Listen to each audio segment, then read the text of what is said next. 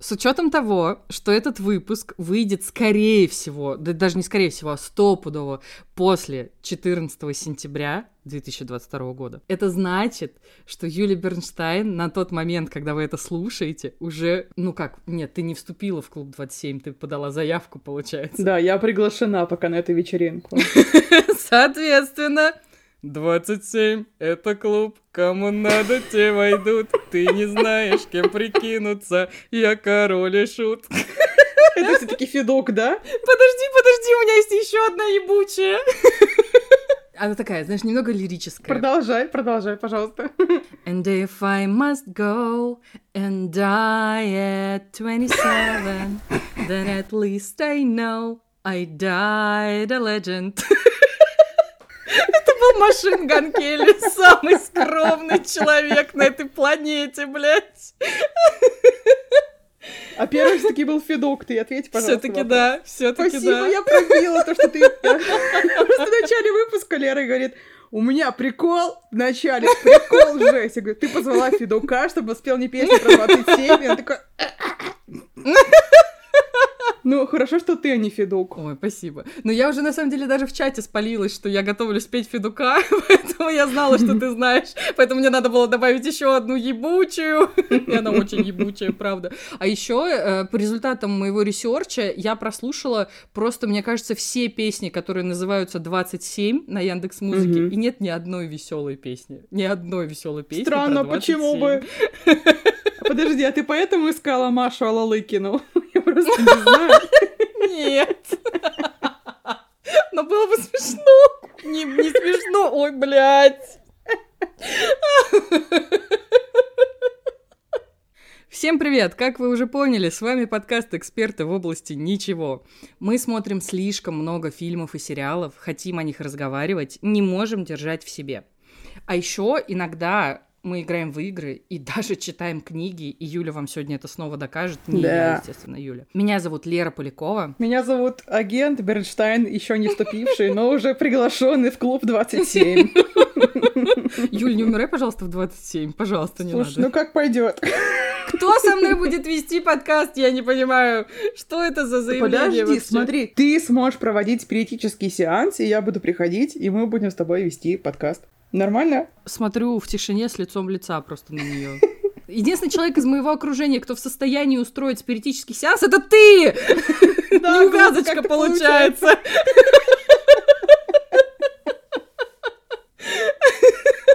Слушай, ну пока спиритический сеанс нет нужды проводить, потому что я начала ходить к психологу. И с твоего позволения хотела бы этим поделиться. Наконец-то я созрела об этом поговорить, да. Так, Если ты не против. я только за. С конца марта я начала ходить к психологу. Это решение мне далось нелегко, и надо было это сделать гораздо раньше. Это я сейчас уже понимаю.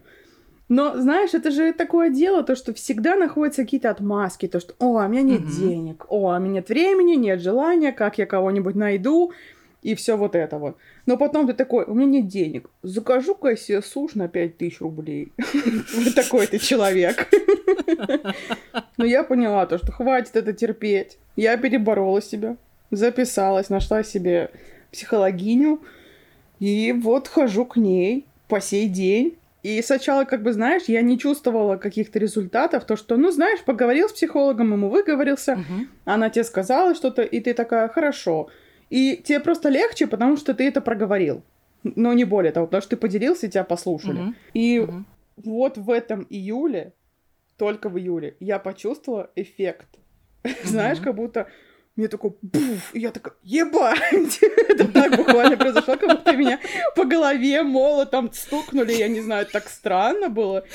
Юля и психология. А там ты что, бам, ебануться! Так. Потому что мы с ней вычленили одну проблему, из-за которой я винила себя всю свою жизнь. Одну штуку мы выяснили гораздо раньше. То, что у меня очень много всяких комплексов, моделей поведения, всяких штук из-за того, то, что мой батя алкаш. И это Ага. называется «Взрослые дети алкоголиков». Почитайте, М, это отвал жопу натуральный. Я, честно говоря, я Мгм. испытала такие смешанные чувства от этого, потому что я поняла то, что я не виновата в своих проблемах. Я испытала от этого облегчение. А во-вторых, я испытала какую-то такую вселенскую злость, то что думаю, пиздец, какой-то усатый страшный кореец испортил всю, сука, мою жизнь. И я была очень злая. А потом, да, мы выяснили одну большую вещь, и я списала на нее все свои проблемы. Возможно, не стоило так делать, но мне полегчало. Ну, естественно, я расстроилась. Меня очень легко расстроить, как вы наверняка уже поняли. Мы выяснили, что у меня избегающий тип личности. И я такая, ха, понятно. И потом пришла домой и прочитала вот это вот все. И я такая, пиздец. Я себя обвиняла, что я ленивая, а оказывается, это мой тип избегающей личности, который, бля, не делай, ты же знаешь, что получится хуйня. Зачем даже начинать? Ляг, полежи. А я-то думала, что я ленивая уёба, понимаешь? Или там, знаешь, я думала, я не могу построить отношения, потому что у меня модель заложена семьи такая, то что батя алкаш, и вот это вот все. А потом я понимаю то, что кроме этого сюда вовлечен еще и тип избегающей личности, потому что он говорит, лучше не надо, зачем, тебе разобьет сердце, ты расстроишься, тебе же так хорошо, все супер. И я страшно расстроилась, потому что я тогда тебе, помнишь, сказала, то, что одно дело, когда ты чувствуешь много маленьких проблем, Mm-hmm. Но когда много маленьких проблем сваливаются в одну большую кучу, это пиздец пугает. Yeah. Жесть, и мне это все разгребать. Я не хочу ничего разгребать, я хочу жить спокойно. Но я не буду жить спокойно, пока это все не разгребу. Так какой-то замкнутый круг получается. Как обычно, да, да. А еще я выяснила, это мое любимое. Во-первых, то, что у меня не биполярное расстройство. Во-вторых, то, что я не психопатка и не социопатка. Ну, я немножко расстроилась, конечно. Господи. Я выяснила, что у меня ОКР. Но не то, чтобы я прям выяснила, не то, что это прям, о, ебать, колотить, а я и не знала. Я-то думаю, зачем я мою руки 400 раз в день? Я знала, что у меня ОКР. Но когда она мне это подтвердила, мне тоже, мне так полегчало. Я такая, «Хм, прикол. Но mm на самом деле она сказала мне еще, моя психологиня, то, что очень многие люди стесняются, то, что у них ОКР. Так вот, мы золотые. Не надо стесняться, цитирую великих. Потому что, как мне кажется, например, в моем случае, я просто приняла, и я этим наслаждаюсь в какой-то степени. Потому что, знаешь, я иду в пятерочку, например, да, пятер очку, естественно. И я очень много времени провожу в пятерочке, потому что я знаю, чем я занимаюсь. Я считаю картошку. Ага. Я такая в пакет раз, два, три. И я беру либо семь крупных, либо 13 средних, ага, либо ага. 21 маленькую. А.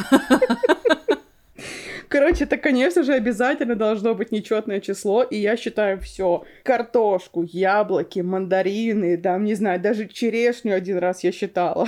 Господи, ты сейчас серьезно? Да, да. В каком-то сериале была вот эта или в фильме вот эта вот история, что э, Бабулек считала виноградины, и это было невыносимо. Ты делала то же самое. О, жесть. Поэтому не покупай виноград. А еще я поняла то, что когда у меня начинается какой-то лютейший стресс, вот, например, я уезжала из Москвы, и нас таксистом остановили гайцы. И у меня был такой дикий стресс, что когда я села в самолет, у меня начало ломить руки от того, как мне захотелось их помыть. О, а у меня не было санитайзера, ага. и я сижу и такая, блядь, Господи, я не могу, меня аж выворачивает. Я начала спрашивать у всех соседей вокруг меня, кто сидел, дайте, пожалуйста, санитайзер, я сейчас сдохну. И мне какая-то женщина дала санитайзер, но он был такой мерзкий, липкий, что я не почувствовала удовлетворения вообще. Кстати, еще говоря про ОКР, ну там же жесткая ритуализация, угу. и у меня есть прям загон вставать только с правой ноги. О. Если я встану с левой ноги, день нахуй идет, как и я, в общем-то. Поэтому я всегда стою с правой ноги. А если мне нужно в этот день вылетать, я никогда не заправляю постель в этот день. Я никогда не фотографируюсь в этот день. И когда я захожу в самолет, я должна обязательно зайти в самолет с правой ноги и потрогать рукой борт самолета. Я тоже трогаю самолет. Если этого не сделаю, я такая, самолет упадет. Бля. Возможно, мы спасаем жизни. Возможно. Да, да. Ну, еще, короче, куча таких приколдесов, которые меня раздражают, но я приняла ОКР, и мне нормально. Мне кажется, серьезно, самое главное принять, простить, и, и все. Но мне кажется, это в любом случае хорошо, что тебе даже специалист это подтвердил, потому что когда ты точно знаешь, что вот это оно, ты лучше понимаешь, как оно работает, в конце концов. Да. И ты как-то можешь к этому уже адаптироваться, и такой, вот, это мой прикол, как-то я теперь буду с ним э, уживаться, уже официально. Мгм. Это что, совет да любовь, получается? Ужас какой нахуй! Получается так. И хуй разведешься, как будто повенчаны. Слушай, ну по поводу грязных рук, мне это прям супер знакомо. У меня еще с детства есть эта история. Ты там во дворе играл, собирал, я не знаю, шалаш из говна и палок, копался в каких-то листьях упавших, еще что-то, и ты приходишь домой, и у тебя настолько грязные руки, что тебя аж их печет. Да, прям печет, Прям да. сильно надо тебе помыть руки. И сейчас у меня эта фигня сохранилась, и если мне долго не удается помыть руки, мне их, во-первых, печет, прям как в детстве, а еще они начинают гудеть, зудеть, как будто по ним муравьи ползают. И я такая, господи, мне надо Да? срочно это смыть. Но у меня нет УКР, нет, всё нормально. Но у меня то же самое абсолютно. Я прям чувствую, как они грязные, как будто бы, знаешь, они грязью вот так вот покрываются. Это вообще... И кажется, что ты ее сейчас почешешь, и там корка отвалится грязная. У тебя воображение такие тебе картины рисуют, несмотря на то, что ты смотришь на свои руки, и на них ничего не видно. По поводу папы, мне, кстати, тоже это все очень сильно знакомо, потому что он виноват во многих проблемсах, что у меня есть сейчас. Только у меня это не, не, не красивый кореец, прости. У меня это очень даже симпатичный славянин. И он этим пользовался, сука, всю жизнь. Бесит, славянин. просто пиздец. Еще я часто думаю о том, что какого хуя у меня красивый папа, и у меня в итоге некрасивое лицо. Ёб вашу мать, блядь, это как работает Перестань, у вообще? тебя красивое лицо. Мне очень не нравится мое лицо. Но это мои приколы, как обычно. Но ответственно заявляешь, что у тебя красивое лицо. Делай с этим, что хочешь. Спасибо, у тебя тоже красивое лицо, только ты мне не веришь никогда. Все, нас съежило. И еще по поводу избегающего типа личности, у меня тоже есть этот прикол, потому что было несколько повторяющихся похожих травм там типа в детстве и в тинейджерстве, и, соответственно, у меня выработался, ну, определенный паттерн, как я с ними справляюсь, спойлер, я с ними не справляюсь. И именно из-за этого я постоянно влюбляюсь в людей, с которыми мне ничего не светит. Когда ты думаешь, что это какое-то твое проклятие извне, жить как будто бы немножко легче. Но когда ты осознаешь, что это твой мозг так работает, потому что он так привык, ты думаешь, это сука такая. И что мне с этим делать теперь? Да. Скажите, пожалуйста. Это то же самое, то, что я такая, ой, Алекс Тернер краш. Конечно же, Алекс Тернер краш. И моя избегающая личность такая, натуральный краш. Я такой, знаешь, ее ехидной достаточно представляю, потому что она такая сидит, мерзенькая падла, и такая, ну что, Юлечка, как пожелаешь, моя девочка? Вот такая вот она, сука. Но, подводя итог моей огромной тираде, скажу то, что я правда себя стала чувствовать лучше. Наверное, все еще не потому, что мы с ней кое-что проработали, а потому что я это приняла. Я думаю, из-за Мгм. этого. Но я замечаю за собой то, что я такая... Что-то я давно не называла себя уродом. Как-то что-то здесь... м, Странно, странно. Подхожу к зеркалу, такая... Да вроде не урод, ладно, пойду поем. Как-то так. Какой хороший ход мысли. Или там я сижу, блин, я ничего не добилась, а перед днем рождения пиздец, мне накатывает такая М. рефлексия каждый Мгм. год.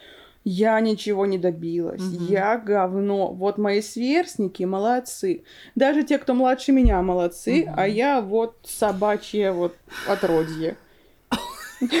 Окей. А потом, знаешь, я думаю, блин, вообще-то у нас как бы 3 700 лайков на Яндексе. Яндекс, спасибо вам большое, что вы наконец-то нас... Заметили. Да, то, что вы наконец-то нас заметили. Да, Яндекс, спасибо большое. А еще знаешь что? Спасибо всем людям, которые ставят нам оценки на Apple Podcast, пишут нам отзывы. Мы читаем каждый и очень сильно умиляемся. Вы супер, спасибо вам. Вы супер. Ну и самое время передать shoutout шараут патронам. Нет лучшего времени, чтобы передать shoutout ы, shoutout ы патронам. Ну, поехали тогда. Ну что ж, наши золотые патронусы и бустаны, ловите shoutout шарауты. Гришка, ведущий подкаста Маскульт. Shoutout, шараут! Юлечка Верзер, которая приколистка неистовая просто. Неистовый shoutout, шараут. Димас. Shoutout, шараут! Majesty. Shoutout, шараут! Сахалинец. Я устала. Shoutout, шараут! Воробышек. Инесса и Кирилл. Вы все просто crazy. Спасибо вам огромное, что вы нам донатите. А если вы нам еще не донатите, но очень хочется, то мы оставим ссылочки на наш Boosty и Patreon. Приходите, пожалуйста. Блин, да, чуваки, вообще всем shoutout шараут, спасибо огромное. Каждый месяц, э, когда я вижу, что с вас списывают деньги, и они приходят к нам, и я такая, что? Мы же просто говорим в микрофон всякую хуйню, вы чего? Вот.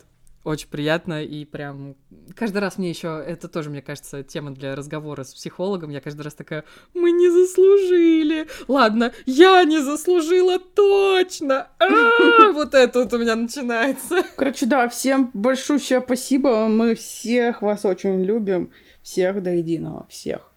И всех лично целую в лобик. Ковид по стране гуляет, опасно. И тогда вас всех не целую в лобик. Потому что бережет. Да, береженого Бог бережет, сами понимаете. Господи.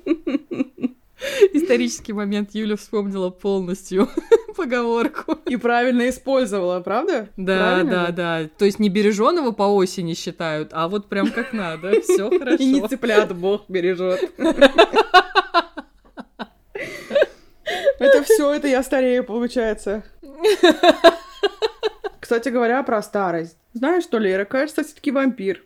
Я не кореец, на самом деле, не стареющий, я вампир. Так. Мне 400 лет, я уже прошла порог 27.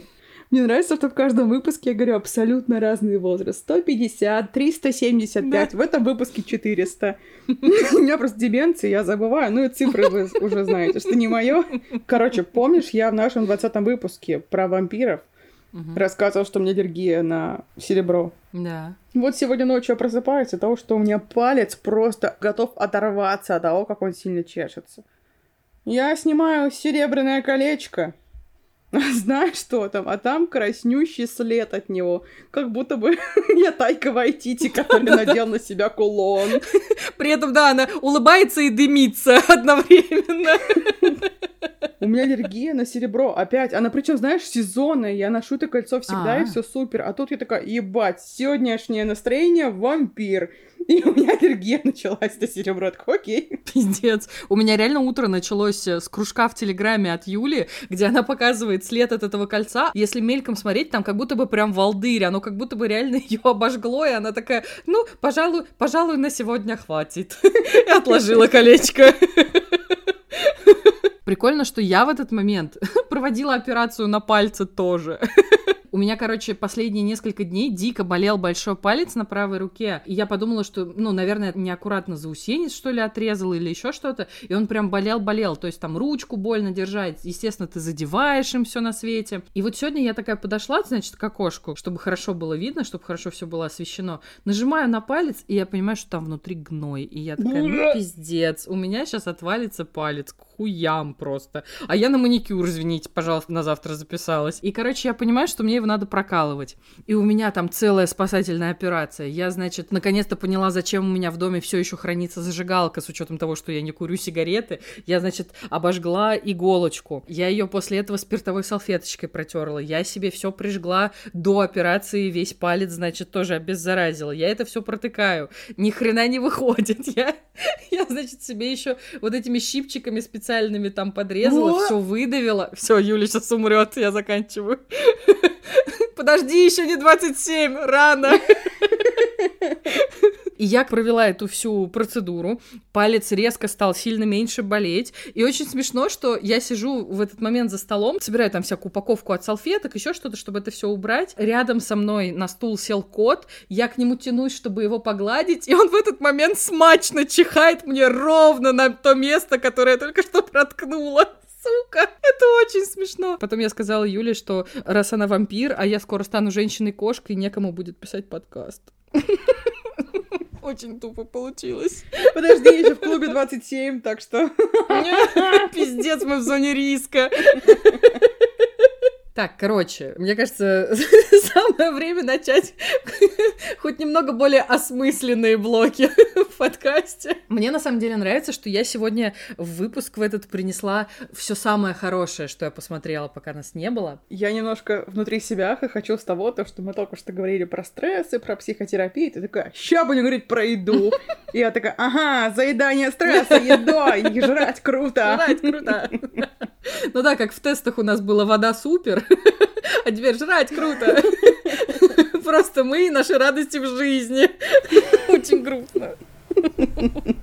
Ну так вот, сериал «Медведь». Мне на самом деле кажется, что он какой-то преступно недообсужденный, потому что за последний, ну я не знаю, ну пускай будет год. Это первый сериал, который меня настолько сильно поразил, удивил, впечатлил и нахуй размазал mm-hmm. просто. Это пиздануться какое крутое шоу, а его никто не смотрит, ну почему? Я давно его планировала посмотреть, потому О. что там Лип Галагер, а извините, что Лип Галагер краш. Блин, для меня он э, все еще актер по имени Джереми Аллен Уайт, потому что я не смотрела Shameless и немножко боюсь в это все заныривать, потому что, ну там типа 100-500 сезонов, он огромный, и что-то я даже не знаю. А ты прям весь посмотрела Shameless, да? Я, наверное, не досмотрела сезона, наверное, два, я mm. думаю. Но мне иногда было тяжеловато его смотреть, потому что на его батю алкаша, и у меня сразу mm. вьетнамские флешбеки. Я такая, блядь. Поэтому когда-нибудь я его досмотрю, но не знаю. А я, возможно, не посмотрю, потому что я не хочу. Ну его нахуй. Ну, кстати, по поводу самого актера, я вообще ничего про него не знала до этого сериала, я ничего с ним до этого не смотрела. И, о мой бог, какой же он крутой! Это пиздец. Мне так хочется говорить про каждый аспект этого шоу, но, но Джереми Аллен Уайт, пиздец! Мне, короче, дико понравилось, эм, как он говорит, в принципе, о своей подготовке к шоу, потому что он, э, чтобы быть готовым э, встать в кадр в роли шеф-повара Карми, он э, пошел и поучился в реальных ресторанах. То есть он действительно в несколько заведений, ну понятно, что там продюсеры помогали и все такое, но он приходил и говорил, пожалуйста, потерпите меня немножко, я просто актер, я просто хочу научиться. И в итоге, что самое крутое, я потом узнала, что в самом шоу не было ручных дублеров. смешно звучит. То есть э, все вот эти вот клоузапы, где люди там резко шинкуют сельдерей или лучок или еще что-то, это все делают актеры, которых ты видишь в итоге потом в общем кадре. И на мой взгляд, это невероятный уровень подготовки, это очень круто. Но я уже куда-то вперед убежала. Короче, в чем там прикол? Действие разворачивается в Чикаго. Он на интервью много шутил, что Шеймлес тоже происходит да, в Чикаго. Да, да. Главгерой, его зовут Карми. Он возвращается в родной Чикаго из Нью-Йорка, где он работал в ну, как там говорят, в самом невероятном ресторане на планете. Он возвращается, короче, в Чикаго, потому что у него умер брат, у него так брат умер. Извините, пожалуйста, простите. И брат оставил ему в наследство закусочную. Это было такое семейное заведение, они ее держали поколениями. И вот, получается, его брат до того, как э, уйти из жизни, он ею заведовал. Он там собрал э, супер прикольный, вообще очень, очень свой на своей волне коллектив. И сейчас, после его смерти, Карми оказывается в этой ситуации, что он э, из крутейшего ресторана попадает просто в местный сабвей. Ну ладно, окей, это не сетевое место, это не сабвей, но тем не менее. И с учетом того, что Карми действительно хорошо натренированный, умеющий кучу всего, действительно крутой шеф-повар, он э, начинает руководить э, всем тем, что там творится, и, естественно, он в ахуе от того, в каком там раздрае все находится. И он начинает вообще не постепенно менять всю эту систему и приучать вот этих вот всех людей, которые такие раньше, ну, пожарил миска, положил его на, на хлеб, чё, и отъебись от меня. Вот они в таком режиме жили, он их начинает приучать к стандартам э, высокой кухни. И это типа одна конфликтная линия в этом сериале. И мы в этот момент, как зритель, мы не особо можем как будто бы смотреть на это все глазами Карми, потому что каждый раз, когда он открывает рот и что-то говорит, я, как главный долбоеб этой забегаловки, такая, что он сказал? Что это, блядь, значит вообще? Короче, этот сериал тебя моментально помещает в определенную профессиональную среду и нихуя тебе не объясняет. Плюс к этому там, знаешь, такое супер интенсивное, плотное повествование, когда у тебя, знаешь, там на кухне сцена, где происходит одновременно три диалога, и все они перекидываются вот так вот, и один человек может разговаривать с четырьмя одновременно, и внутри каждого диалога у тебя нарастает напряжение, потому что они не могут договориться и как-то разрешить конфликт, и ты просто к концу первой серии сидишь такой... А можно мне пакетик? У меня бибер-вентиляция, пожалуйста. Ты настолько устал, как будто ты по этой кухне просто кругами бегал, и в тебя орали, и кидали ножи, и, я не знаю, кидали кабачки в тебя или еще что-то. И ты такой, господи, да что же происходит-то такое? Я не понимаю. Ну, главное, чтобы не кидали баклажаны. Блять. Это тебе в директе накидают нормально. Пожалуйста, не кидайте мне баклажаны в директ, я вас прошу. И знаешь, я себя поймала на такой мысли, типа серии на второй где-то или на третьей, ну еще там относительно в начале, что по ощущениям он очень напоминает дрянь. Mm-hmm. Это прям вообще про разные сериалы, это супер разные шоу, но у них очень похожий подход, потому что тебя просто бросили в это повествование, ты вообще не понимаешь, что происходит, у тебя нет никакой экспозиции, нет ничего, ты это все узнаешь, ну ровно как ты и в жизни это все узнаешь, тебе никто нихуя не объясняет и ты пытаешься понять вообще, где я. Отдельно мне дико зашло, насколько это шоу оказалось образовательным, потому что вот каждый раз реально, когда Карми открывает рот и что-то говорит, его понимает только су-шеф, которая тоже училась э, в кулинарном институте. Фан факт, вот его су-шеф, ее зовут Сидни, на время сериала она не работает в этом ресторане, а это называется в американском ресторанном бизнесе стажинг. И ты такой, что такое, блядь, стажень? а я на английском еще смотрю, и это просто, это было испытание, честно. Я, значит, начала это гуглить, и выяснилось, что стажень, это, короче, когда она не работает в этом ресторане, а она временно туда пришла поработать, чтобы, во-первых, люди посмотрели, насколько она хороша в своем деле, и, соответственно, она бы тоже посмотрела, как устроена кухня, как всеми делами заведует э, шеф-повар, и в нашем случае он еще и владелец заведения, и чтобы они, ну, типа, поняли, подходят ли они друг другу. То есть ни на какой другой работе такого как будто бы не бывает. То есть бывает длинная какая-нибудь стажировка, и там уже тебя берут или выпиживают, или еще что-то.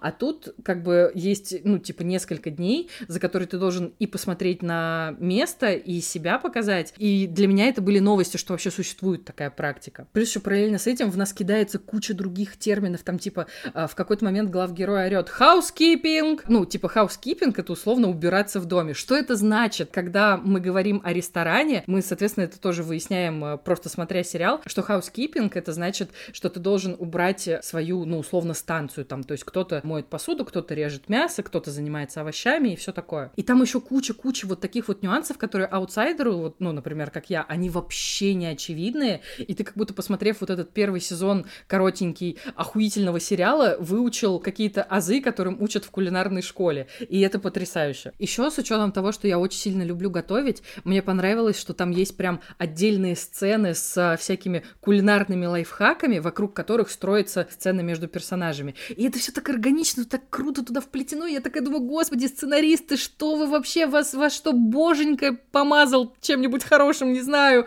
как вы это сделали? Это просто... бешамель? Возможно. Просто это, это настолько круто написанное шоу, что у меня каждый раз мозг взрывался. И там, знаешь, какая-то крутая сцена, где начинает как будто бы в другую сторону разворачиваться конфликт между двумя персонажами, и один наконец-то начинает слушать и уважать другого, и все это крутится вокруг пюрешки. Потому что вот как мы делаем пюрешку? Мы почистили картоху, мы сварили uh-huh. ее, uh-huh. полили молоком, значит, э, маслечко кинули, ну и там специи, кто как любит, кто-то просто солит, чтобы был именно вкус просто картохи, и типа все это шк-шк-шк-шк вот так. Да. И вот у тебя картошка. Как делают пюрешку в этом сериале? Это пиздец. Картоху пекут в мундире. Параллельно с этим кипятятся сливки, в которые закинули, а, знаешь, такой связанный клубок трав, пока mm-hmm, это все кипятится. Mm-hmm. Вот эти, значит, травы отдают свой вкус. Потом ты достаешь картоху, ее, понятно, чистишь и заливаешь именно вот этими сливками без масла, и вот это все херачишь. И в итоге получается какое-то невероятно вкусное пюре. Там просто герои его все по очереди пробовали, все такие, ой, ой, ой, ой, не могу. Вот они реагировали так же, как я реагирую на, на видосы с, с клевыми сэндвичами, которые ты мне присылаешь в рилсы. Капец, это зависимость. У меня зависимость от этих рилсов с сэндвичами. Я еще смотрю ночью. Я тоже это делаю. Я все, я всем этим тоже занимаюсь. И я потом постоянно хочу жрать и не могу уснуть, как я хочу жрать, потому что такая, сейчас бы сэндвич, а ты такой кусаешь, там мяско, и по подбородку вот так вот сок мясной бежит. О, бля! Ой, еще хлебушек так хрясь. Ты приготовил Кстати. такое пюре в итоге? Нет, я еще не сделала такое, нет. Но я хочу. И, кстати, еще вот про хлебушек. Там тоже в самом начале, короче, была история из-за того, что Карми, он типа, ну, как будто бы пришел ну, условно, с улицы, значит, в этот ресторан, потому что никто не хочет замечать то, насколько он крутой шеф поначалу. И чувак, который там занимался тем, что он пек хлеб, ну, собственно, из которых потом вот эти вот сабы, они все будут собирать. И он такой, блин, что-то, короче, у меня хлеб крошится, мне не нравится. И главгерой к нему приходит и говорит, слушай, у тебя реально получается слишком сухой хлеб, сейчас мы это поправим. Просто налей в поддон э, воды и поставь его в печку в тот же момент, я когда там, знаю. типа, уровнем повыше печется хлеб. Этот чувак этого не знал, и, и сначала даже, естественно, не хотел этот лайфхак использовать, а потом он это сделал, и там булочка такая пышная, такая хорошенькая, такая м, очень вкусная, красивенькая получилась, и я такая, да, наконец-то. И после того, как этот чувак убедился в том, что их новый шеф ни хуйню несет, он его наконец-то начал называть шеф. А Карми, кстати, мне это дико понравилось, он абсолютно каждого работника этой закусочной называет шеф, даже если это человек, который просто подметает или который просто посуду моет. И поначалу это очень забавно, никто не понимает, почему он всех зовет шефом, и в какой-то момент он такой, я называю всех шефом, потому что это знак уважения. И ты такой, это так круто, это настолько круто. Я просто на него смотрю, и мне еще, ну, дополнительно, почему интересно было за ним наблюдать, потому что он старается руководить коллективом и не проебаться ни по каким фронтам, очень похоже на то, как это делала я раньше. Можно перед тем, как ты про это скажешь, я быстренько запрыгнул в вагон разогревания пищи. Давай. Короче, я смотрела какой-то лайфхак, как греть пиццу. И ты, значит, кусочек пиццы не кидаешь в микрошку. Это вообще не по-православному. М. Нужно нагреть сковородку, туда положить кусочек пиццы. И вот там подрумянится, когда у нее немножечко дно. Мгм. Ты капаешь капелюшечку воды в сковородку М, и накрываешь это все крышкой дела. Я видела эту штуку. Это да. работает. Минут пять она у тебя там тусуется. Ты ее Мгм. достаешь, у тебя хрустящая, самая хрустящая на планете корочка, сырочек. Она реально как будто бы только что из печи. Офигенно, слушай. прям Я хорошо. прикололась на 700. Лайфхак одобрен, это работает. Ты как эти, как итальянцы мои любимые. Approved. Которые из Потрясающе. багетов делают крест. Да. Да, это они.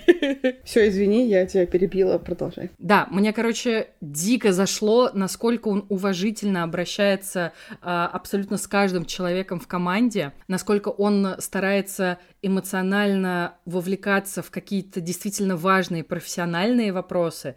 Он э, старается вообще не замечать всю ту хуйню, что они творят, чтобы э, саботировать всю его работу поначалу. А там просто реально взрослые люди, которым, ну, там, я не знаю, сколько, по 40, по 50 лет, ведут себя как дети, блядь. Там в какой-то момент его дорогущий японский нож кто-то просто закинул под какой-то из ящиков на этой кухне. Я такая думала, сука, я бы убила. Ну, пиздец. Этим же ножом. Блин, неловко бы вышло, конечно. Плюс мне еще нравится, насколько он адекватно всегда дает обратную связь. То есть даже вот этот момент там с хлебом, который не получался у этого чувака, он ему без каких-либо намеков, без какой-либо эмоциональной окраски, без всего, он ему просто четко и по делу сказал, чувак, попробуй сделать вот это, и тогда у тебя все получится. Но при этом мы точно знаем, что Карми пиздец как не в порядке после смерти брата, и он, в принципе, очень такой тревожный, невротичный чувак, но при этом он очень старается это все как-то на время работы контейнировать внутри себя и решать э, все вопросы, весь пиздец, который постоянно происходит на кухне, и не отыгрываясь на коллективе. Мне кажется, это супер важно. Но при этом, как бы еще Карми вообще ни хрена не юрист и не бухгалтер, и не какой-то прям капец стратег, а его э, разные обстоятельства с разных сторон подталкивают к тому, чтобы стать э, всеми этими людьми сразу, и именно из-за этого он иногда может проебываться. А еще в какой-то момент наступит седьмая серия, который, во-первых, разорвет вам просто жопу, потому что вы, во-первых, будете думать, что вы вместе с Мэд Максом едете по пустыне и орете, какой прекрасный день, и будете думать, а что так можно было всегда? Ёб твою мать! А, эта серия снята, ну, типа одним кадром. О, я обожаю такое. Там в какой-то момент вроде бы есть склейка, но в общем и целом они это все отрепетировали, и там просто как театр это все работало, пока не снимали. И именно в этой серии все пойдет по пизде, и Карми очень сильно сорвется. И не только он. Там многие персонажи, которые держали себя в руках, они сделают «отпусти и забудь», и там просто ад разверзнется.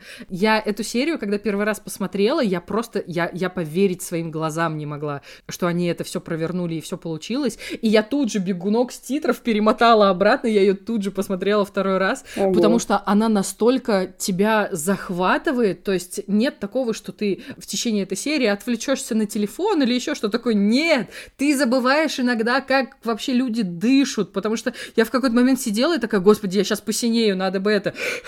Так, давайте. Бибер вентиляции не хватает. Это пиздец какая крутая серия, в пиздец каком крутом шоу. У меня на самом деле есть еще куча всего, что я хотела бы сказать про медведя, но мне кажется, что я вам уже все проспойлерю, и уже я всем надоела. Короче, просто я, я заклинаю вас, посмотрите. Это супер неочевидное шоу, которое ты смотришь, так выбираешь, что посмотреть, и видишь, ну, какой-то винтажный постер, там какой-то лохматый чувак стоит непонятный. Называется это все медведь. Причем там медведь? Что происходит вообще? С неймингом, короче, тебе сначала кажется, что какая-то хуйня, и только к концу сериала ты понимаешь, что это охуительный нейминг на самом-то деле. Я капец как жду второй сезон, просто чтобы еще а, немножечко впитать этого величия. Вот, вот как я закончу рассказ об этом сериале. Очень крутой. Я, я советую его абсолютно всем. Просто я не могу. Это Видите, у меня слов не хватает, насколько это крутое шоу. Просто посмотрите, пожалуйста. Я даже тебя не прерывала, у тебя такой был вдохновленный порыв. Думаю, пусть говорит девчонка, я пусть говорят. ничего не спиздеть. Да, да, да. Поэтому внезапный блиц. А? а? Было внезапно? Очень внезапно, я аж квакнула. Пиздец. Это, наверное, даже внезапная игра, а не внезапный блиц. И эта внезапная игра будет происходить в течение всего выпуска. Бля. Значит, игра состоит в следующем. Просто я тебе говорю. Песня на букву В. И ты должна в ту же секунду спеть песню на букву В. Ты что, охуела? Например, Например, я тебе говорю, песня на букву В, ты такая, Вова, Вова, чума, вот так вот, вот. Или я там, не знаю, песня на букву А, а ты такой холодный, как айсберг в океане. А все можно песни или только русские? Только русские. Бля, хорошо. Поэтому песня на букву К. А? Можно Яндекс открою? Я не могу вспомнить Нет. ничего. Да, блядь! Ой, ужас какой! Сейчас, подожди секунду. А, господи боже. Катя, возьми телефон. Наконец-то! Это он! Это он звонит. Все, сейчас же все, одна песня только. Давай закрепим песню на букву О.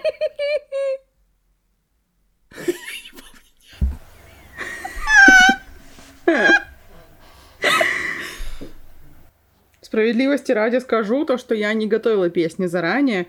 Я точно так же вспоминаю песни на букву, которую называю, как и ты. Но я вспомнила уже две. Да ты шутишь? Да. да блин. Ну, в смысле, нет, не шучу. Хочешь подсказку? Да. Это песня Григория Лепса. Я не знаю ни одной песни. И Стасы Пьехи. Ты мне сейчас вообще не помогла. Она не твоя, хоть с тобой она. О, господи, ужас иногда. какой. И бывает. Хорошо, вторая подсказка. Есть песня знаменитой певицы Славы на букву О. А! Одиночество, сволочь! Спасибо! Господи, я чуть не умерла, просто пока вспоминала и не вспомнила. Жесть какая. Все или ты еще одну хочешь с учетом того, что я не угадала? Нет, все, просто теперь сиди весь выпуск и бойся, получается. Просто так и назовем этот выпуск Лера на очке. Потрясающе. Ну, а пока я как Барни Стинсон, который боится, что ему сейчас дадут чапалах, фан-факт, обожаю слово чапалах. Я, пожалуй, расскажу еще про один фильм, тоже про поваров. Блять, очень страшно теперь жить. Теперь я боюсь. Просто каждый раз, когда ты будешь открывать рот, буду такая, ёб твою мать, время пришло. Есть у меня еще одна очень крутая история про поваров. Называется он «Точка кипения». И это реально триллер про поваров. У меня просто, ну, в принципе, есть вот такая история. Мои любимые жанры — это триллеры, комедии и мюзиклы. И все эти три жанра пиздец, как сложно любить. Потому что они все в какой-то невероятной зоне риска скатывания в полную ебатеку. Постоянно они там находятся. Вот этот фильм, кстати, реально снят одним кадром. Он идет там типа 80 минут или 90 минут, прям совсем недолго. И снимали его, короче, в марте 2020 года, когда понимали, что вот-вот наступит локдаун. И у них, в принципе, было 4 съемочных смены. И во время каждой из них они должны были дважды снять вот этим одним дублем 90-минутным целый фильм. Офигеть! Да, и в итоге даже их им порезали, и у них осталось всего два дня, чтобы снять этот фильм. Соответственно, у них, по сути, четыре очень долгих дубля на все про все. И в итоге финальный вариант, который там люди смотрели в кинотеатрах и на стримингах, это третий дубль. Я когда об этом узнала, я такая, ёб твою мать, вот это мастерство, пиздец. Блин, это супер, я обожаю очень долгие дубли. Обожаю, когда это все снято одним... Ой, это вообще супер. Да. Поэтому я с диким кайфом посмотрела 19-17, но я понимаю, то, что там это все талантливо сделанные склейки, Да, но там же да. дубли все равно огромнейшие. Мне нравится, что какую бы историю про ресторан за последнее время я бы не смотрела, там постоянно идет повествование о том, как там перманентно все идет по пизде. Каждый раз, куда ни посмотри, какая-то жесть вообще происходит, абсолютная. Короче, в чем тут история? Вот этот вот невероятно долгий дубль, он начинается с улицы, и мы видим, как шеф-повар ресторана, который тоже владелец, кстати, ресторана, как он созванивается с, насколько я поняла, бывшей женой, и мы из этого диалога понимаем, что он вот только-только развелся, типа месяца два прошло максимум. Мы понимаем, что он спал у себя в ресторане, потому что у него просто физически нет времени искать новую квартиру. Он в итоге с небольшим опозданием заходит в ресторан, ему, конечно же, все об этом напоминают, и дальше начинается полный вообще распиздос. Там, короче, вот эта вот health-инспекция пришла, и моментально по жопе дали за какие-то моменты, которые не по протоколу там, значит, работают. Мы моментально понимаем, что его сушеф хочет повышения зарплаты, а у него не хватает яиц, чтобы с управляющей обсудить это повышение зарплаты. И он постоянно врет, и как между двух огней, короче, оказывается. Одной из официанток вообще нет на месте, и никто не знает, где она. Чувак, который моет посуду и мусор выносит, он просто приходит на два часа позже на работу. И его беременная коллега все это делала за него. Я такая сижу на это, смотрю, думаю, просто, господи, какой же стресс. У меня похожий уровень стресса был, когда я смотрела Uncut Gems с Адамом Сэндлером, потому что там постоянно какая-то ебала происходит, и тебе просто хочется выжить в течение этого фильма. И мы, короче, получается, вместе с оператором поочередно следим за героями, и там буквально в каждом сегменте этого ресторана, будь то касса, бар, хостес, официантки,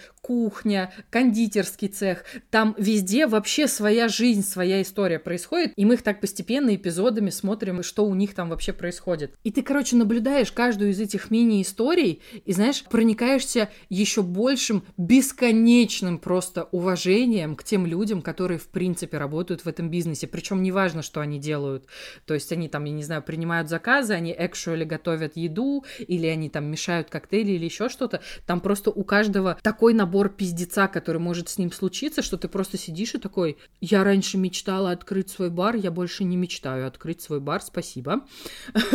А, да, то есть я лучше, наверное, не буду тогда смотреть эти сериалы и фильм, потому что я все еще мечтаю открыть свой бар. Но с другой стороны, это как с психотерапией. Предупрежден, значит вооружен. Есть и такая история. Просто да, там показывают, знаешь, какие-то проблемы, про которые ты вообще сначала не думаешь, что они, в принципе, в, ну, окей, в 2020 году, в принципе, могут каким-то образом вообще показаться на поверхности. Там, например, одна официантка просит другую подменить ее, потому что по какой-то причине она там пошла на коктейли, и официантка, которая ее подменяет, темнокожая. И ты сначала даже не думаешь, ну, типа, ну, а, а что может с этим процессом пойти не так? И в итоге, когда она второй раз приходит э, за столик, который уже начала обслуживать первая официантка, белая, мы выясняем, что там пришла семья, у которой батя расист, и он делает все, э, чтобы она себя чувствовала плохо. И это просто отвратительно. И я каждый раз сидела и думала, да скажи ты хоть кому-нибудь об этом, скажи об этом хостес, скажи об этом шефу, скажи хоть кому-то, что чтобы его просто нахуй выпиздили из этого заведения, потому что, ну, на это просто невозможно было смотреть. Потом там в совершенно другом конце ресторана мы видим, как, э, собственно, вот эту хостес, на которую столько дерьма выливается, просто жесть, причем вообще ото всех. И как эта бедняга, которая и так уже чувствует, что она как будто бы не на своем месте работает, как будто бы она недостаточно хороша для этого ресторана, она отбивается от каких-то просто отвратительных мудаков, которые возомнили себя инфлюенсерами. И он такой, эй, слушай, ну, у меня тут вообще-то 30 тысяч подписчиков, потому что я участвовала в британском холостяке или в какой-то такой же хуйне. И вообще-то мне не нравится твое меню с высокой кухни, это какая-то хуйня. Сделай мне фиш and чипс, мы же в Лондоне, блядь. Просто пиздец. Абсолютный пиздец. И ты уже понимаешь, что это какая-то абсолютно идиотическая просьба. Ты нахер не в соседний паб пришел, ты нахер пришел в ресторан, где люди готовят какие-то изысканные блюда для тебя. И тут же, когда хостес приходит и говорит об этом кухне, ты понимаешь, насколько это может быть вообще невозможная просьба, потому что уже в начале фильма нам показали, что у ресторана проблемы с инвентаризацией и проблемы с заказом продуктов на эту смену, и что они тебе сейчас каким-то волшебным образом не родят фиш чипс, которые ты так хочешь. Это знаешь, как шоу Уивлева, когда он ходит по рестикам и начинает их всех отчитывать. И там угу. очень часто сидят какие-нибудь там, не знаю, мамочки и такие, моему ребенку ничего не нравится, ваше меню, можете приготовить куриные котлетки с пюре, а их нет в меню. Бля. И официантка идет, говорит так и так, шеф начинает готовить, а Ивлев потом пропиздон ему вставляет. Ты угу. чё? Охуел? У нас этого нет угу. в меню, пошла она в жопу со своими котлетками. Угу. И причем я понимаю то, что в шоу Ивлева это, скорее всего, постанова, но один раз я стала свидетелем такой хуйни. Угу. Мы были в кафе, и там тоже сидела мамаша с тремя детьми, и очень себя мерзко вела, и требовала, чтобы детям сделали молочный коктейль, которого не было в меню. Господи. И официантка объясняет, мы не можем, у нас даже нет ингредиентов для этого. Возьмите угу. сок, возьмите там что-то другое. Нет, моим детям нужно сию секунду выпить Господь. молочный коктейль. Я такая, ёб твою мать. И было очень смешно, потому что официантка от нее отвернулась, и мы с ней пересеклись глазами. И я на нее очень сочувствующе посмотрела, она закатила глаза, и мы с ней хихикнули друг другу. Я обожаю такие моментики. Я обожаю такие моментики. Прикольно, что каждый раз вот этот вот капризный гость-идиот переворачивает ситуацию на 180 градусов так, что виновата в итоге официантка, управляющий, повара все. Виноваты все вокруг, но не ты, потому что ты не почитала меню. Обожаю, блядь. Ну, их основной аргумент то, что вообще-то это я к вам пришла, а, а не вы ага, ко мне, ага. поэтому вы я меня золотила. обслуживаете. Ты что, охуела? Так иди в кафе мороженое за своими милкшейками, успокойся уже. Понятно, что чаще всего все, что мы видим, это то, как грубят и хамят официантам. И у меня так жопа горит каждый у раз. У меня тоже. Просто невероятно. У меня всегда горит жопа, когда люди общаются с теми людьми, которые вынуждены их обслуживать, как с собаками. Угу. Ну просто, бля, ну угу. вы что, совсем сумасшедшие? Когда хамят кассиром в магазине, не знаю, да, сотрудникам да, банка, да. официантам, угу. таксистам, угу. да кому угодно. Блин, угу. они же тоже такие угу. же люди, как вы. То, что они работают там, где работают, это не делает вас лучше, чем они. Угу. Вообще, у меня дико горит очко с этого. У меня такое ощущение, что это, знаешь, как ну, условно, один работяга приходит туда, где, ну, actually работает другой работяга, и он точно знает, что, типа, у второго, у него есть регламент, как он может общаться с людьми и как не может. И такое ощущение, что вот эта вот история, сейчас я нахамлю официантке или закачу скандал, что мне там якобы что-то не нравится, это как будто бы хоть какая-то маленькая возможность почувствовать хоть какую-то власть над ситуацией. Да, да, конечно, да. Просто это, это пиздец мне каждый раз так обидно от этой несправедливости, прям отвратительно. Это отвратительно. И я в таких ситуациях, если, например, этот человек передо мной оказался, и он нахамил, как продавцу сегодня, да, в магазине было, я стараюсь максимально улыбчиво с ней обходиться, а mm-hmm. я не самый улыбающийся человек на земле. Но я все равно, здравствуйте, хорошего вам денечка, спасибо, у вас прекрасные ногти. Я все время пытаюсь Мгм. как-то ну, ситуацию чтобы, с- сгладить. чтобы сгладить, да, сразу Да. это впечатление, чтобы она потом еще не сидела целый час и не думала об этом. Конечно. Да. Плюс ко всему, когда я сама работала с людьми, большинство из них были кретины, я думаю, это распространенная ситуация, в принципе. И, конечно же, мне не нравилось, когда со мной разговаривают как э, с псом, потому что, Мгм. ну, а кому бы это понравилось? И ты стараешься как-то сгладить углы, а эта сука тупая все равно орет на тебя в телефоне. Конечно, я клала трубку, начинала орать, Халк крушит, начала курить сигу за сигой, но теперь, когда я звоню кому-то, там, не знаю, подтвердить Мгм. заказ в интернет-магазине, короче, кому-то, я всегда представляю себя на их месте, потому что я знаю, каково это, и я всегда очень обходительно пытаюсь говорить. Ну, конечно, это не касается компании грузовичков. Грузовичков, чтобы там все обосрались. Грузовичков никогда в жизни не заказывайте. Вот такая антиреклама. Пошел нахуй грузовичков. Ох, не разозлилась. Ты вежливо общаешься с людьми, потому что знаешь, что кукуруза — это жизнь.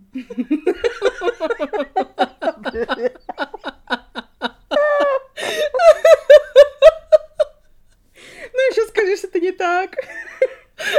Все так. Просто я ему только что... Я звонила и бронировала рестик на свой день рождения. Потому что я говорю, а у вас есть какие-то приколы для именинников? Он говорит, ну из приколов могу предложить кукурузный пирог. И я такая, это очень хорошо, потому что кукуруза — это жизнь. Я чуть не умерла, пока она это говорила. А она еще там продолжает заканчивать, значит, вот эту вот бронь заказа. Я такая думаю, как, как не умереть от смеха? Очень громко сейчас. Это было потрясающе. It's corn! Обожаю, это лучший мальчик на земле. Да! Because corn is awesome! Моя самая любимая. Слушай, когда выпуск выйдет, мне кажется, нам надо в сторис добавить этот рилс, потому что реально Да. очень мало людей понимают этот прикол. А это потрясающе. Поэтому, ребята, have a corntastic day. Ой. Ой, ну короче, очень хорошее кино. Это действительно триллер про одну смену в ресторане. Вам кажется, что я могла что-то наспойлерить, но я на самом деле кучу всего не рассказала. Про всякие там жуткие штуки, которые там будут твориться. Тоже прям от всей души вообще советую посмотреть, потому что это прям действительно очень талантливо сделанное кино, и ты понимаешь, как сильно заморачивались абсолютно все, Кто? кто, простите, абсолютно Мгм. все, Спасибо. кто над ним работал. Просто потрясающе. Я, я вообще супер довольна. Песня на букву Д. Блять.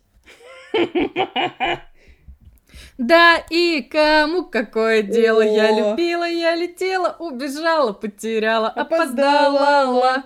О, видишь, молодец. Это сейчас был флешбэк в какой-то из наших ранних выпусков. Я тоже пела ангину. Почему я постоянно пою ангину? Я же ее даже не слушаю. Это выпуск, это выпуск, когда ты приехала с Владивостока, если не ошибаюсь. О, серьезно, который мы в моменте? Прикол. Да, это оттуда, мне кажется. Если вы еще не послушали, то, пожалуйста, послушайте, хороший выпуск вышел. А еще, кстати, мне очень интересно, почему все слушают с последнего выпуска от 21 к первому, потому что, мне кажется, у нас тот случай, когда у нашего подкаста есть свой лор. да, и да, нужно да, слушать с абсолютно. первого до последнего, чтобы понимать вообще, что происходит, потому что почему? Что? Какие краши? Там столько вопросов может возникнуть. Так что я вас заклинаю, если вы слушаете этот выпуск, но не слушали все остальные, выключайте его нахуй и начинайте с первого, пожалуйста. Нет, Ну, можно со со второго. Да, да. Мне нравится, как мы каждый раз дисим первый выпуск. Потрясающе. Нет, слушай, я люблю первый выпуск. Конечно, он не смелый такой, очень Мгм. осторожненький, но все равно мы же там фрешмены еще. Это мы сейчас две старые клячи. Я через три дня стану еще старше, бля. Я все еще старше тебя на пять лет, бля.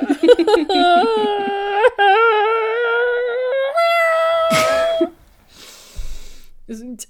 Блин, да, обидно, конечно, пиздец, что все наоборот слушают. Я с ног сбилась, я не знаю, говорят ли так. Ну, короче, я устала говорить людям, что нас надо слушать по порядку. Никто так не делает в итоге. Ну, если бы я слушала подкасты, да, я все еще не слушаю подкасты.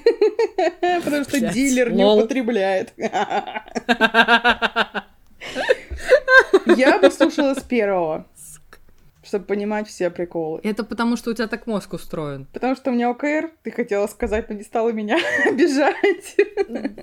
Нет? Хорошо. О, ОКР, прикол. Все еще лучше принимать свои недостатки и обсмеивать их. Вот у меня, знаешь, есть...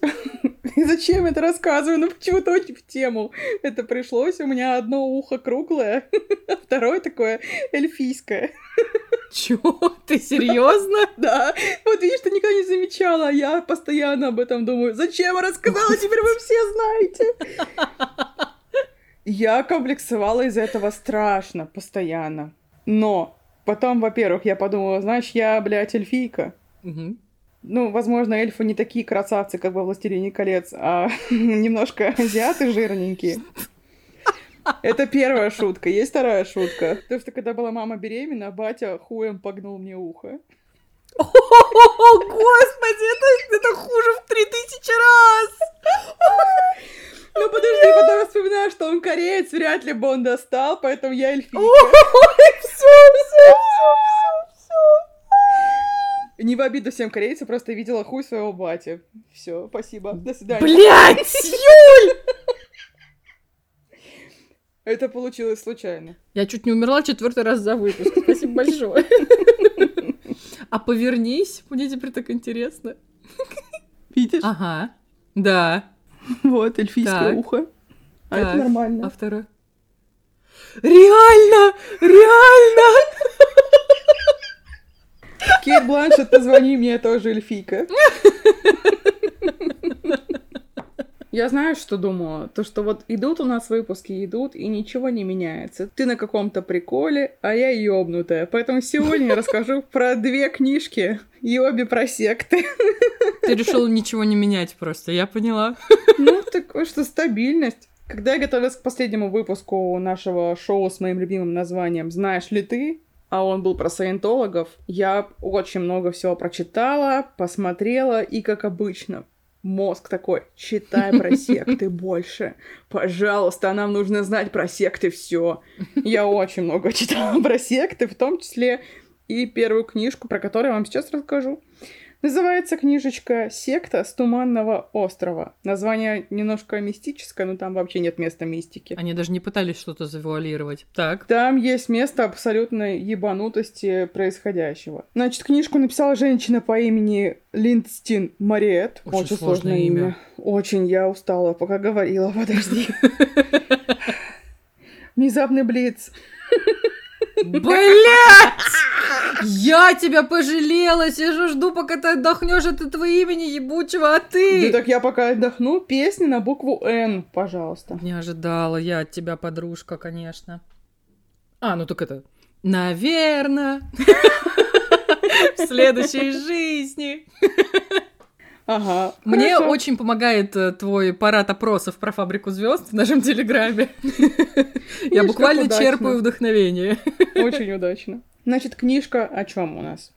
Молодая девушка по имени София только что закончила университет, и переживает она очень болезненное расставание с ее ебанутым бойфрендом, с которым мало того, что она рассталась, еще и очень плохо они расстались, потому что он. Взял ее фотки, отфотошопил, как будто бы она голая, разослал всем, сделал Господи какой-то боже, сайт, в общем, он мудак?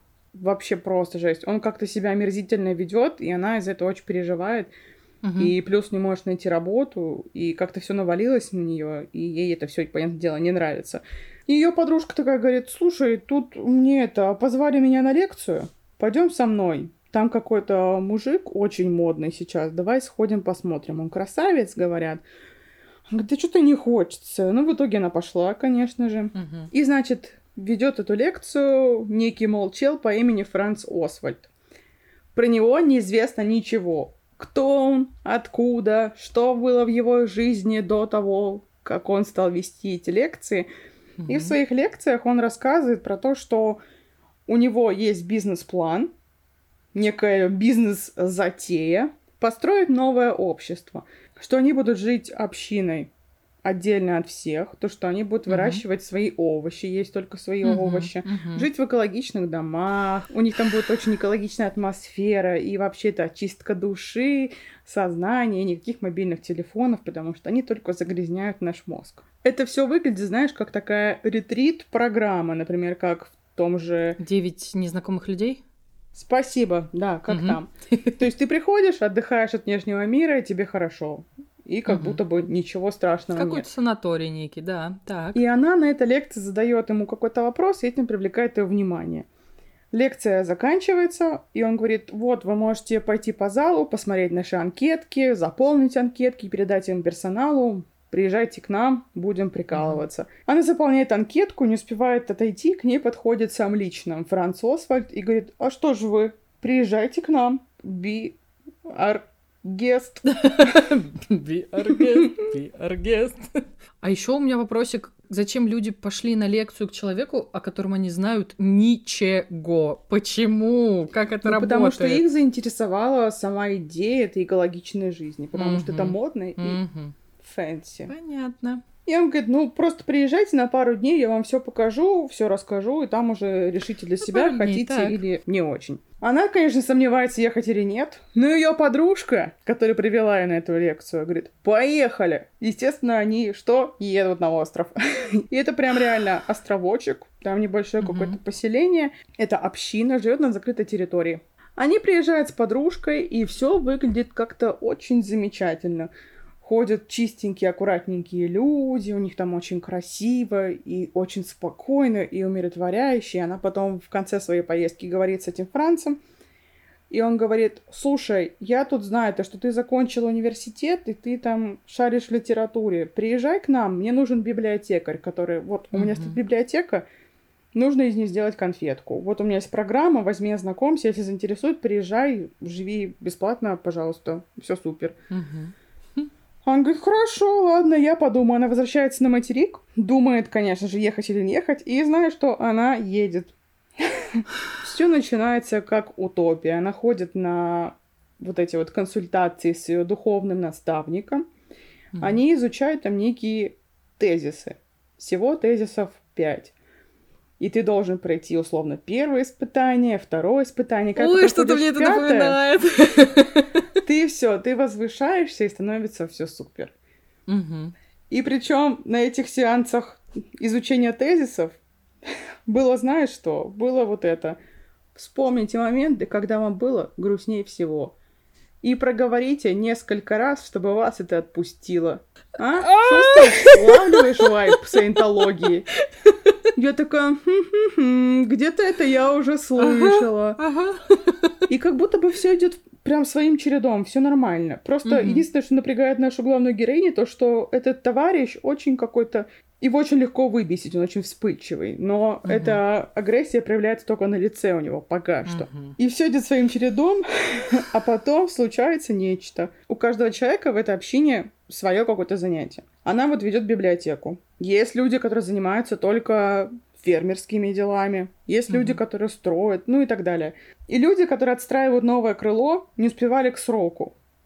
Ну, потому что это нереально было выполнить такой объем работы за Мгм. маленький срок. Франц приходит туда ночью, всех ночью будет, туда зовут вниз, и он начинает на них пиздеть, то что да вы тунеядцы, я тут один работаю, вы тут ничего не делаете, просто живете, кайфуете, нужно Хм. что-то делать, потому что это ради всего общего блага, а вы хуи собачьи. И он прямо в пижамах, прямо в эту же ночь заставляет их работать.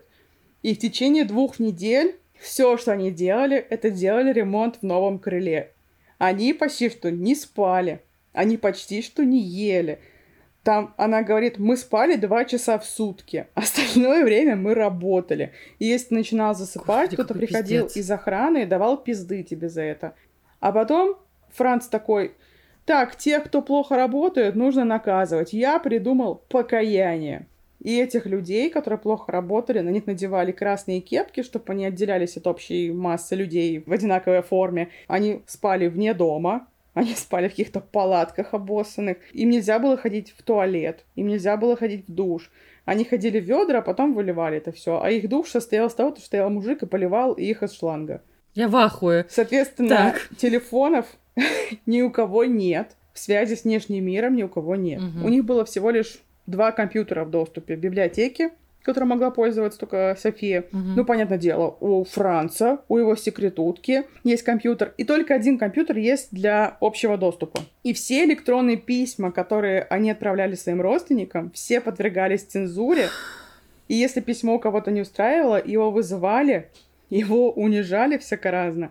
И он под диктовку писал письмо, что у него все хорошо. Я просто сижу молча, держусь за голову. Чтобы вы знали. Потом в какой-то момент главная героиня уже ее переводят на должность секретарши Франца. И она понимает, то, что все, что он говорил, я тут работаю один, а вы нихуя не делаете. Это Ага. вообще все пиздеж, потому что он приходит в свой кабинет 12 часов дня в лучшем случае, сидит пару часов, уходит на 4 часа, потом приходит еще на часок и снова уходит. Типа, просто все, что он делает, сидит за компьютером, но Мгм. с очень-очень важным видом. Мгм.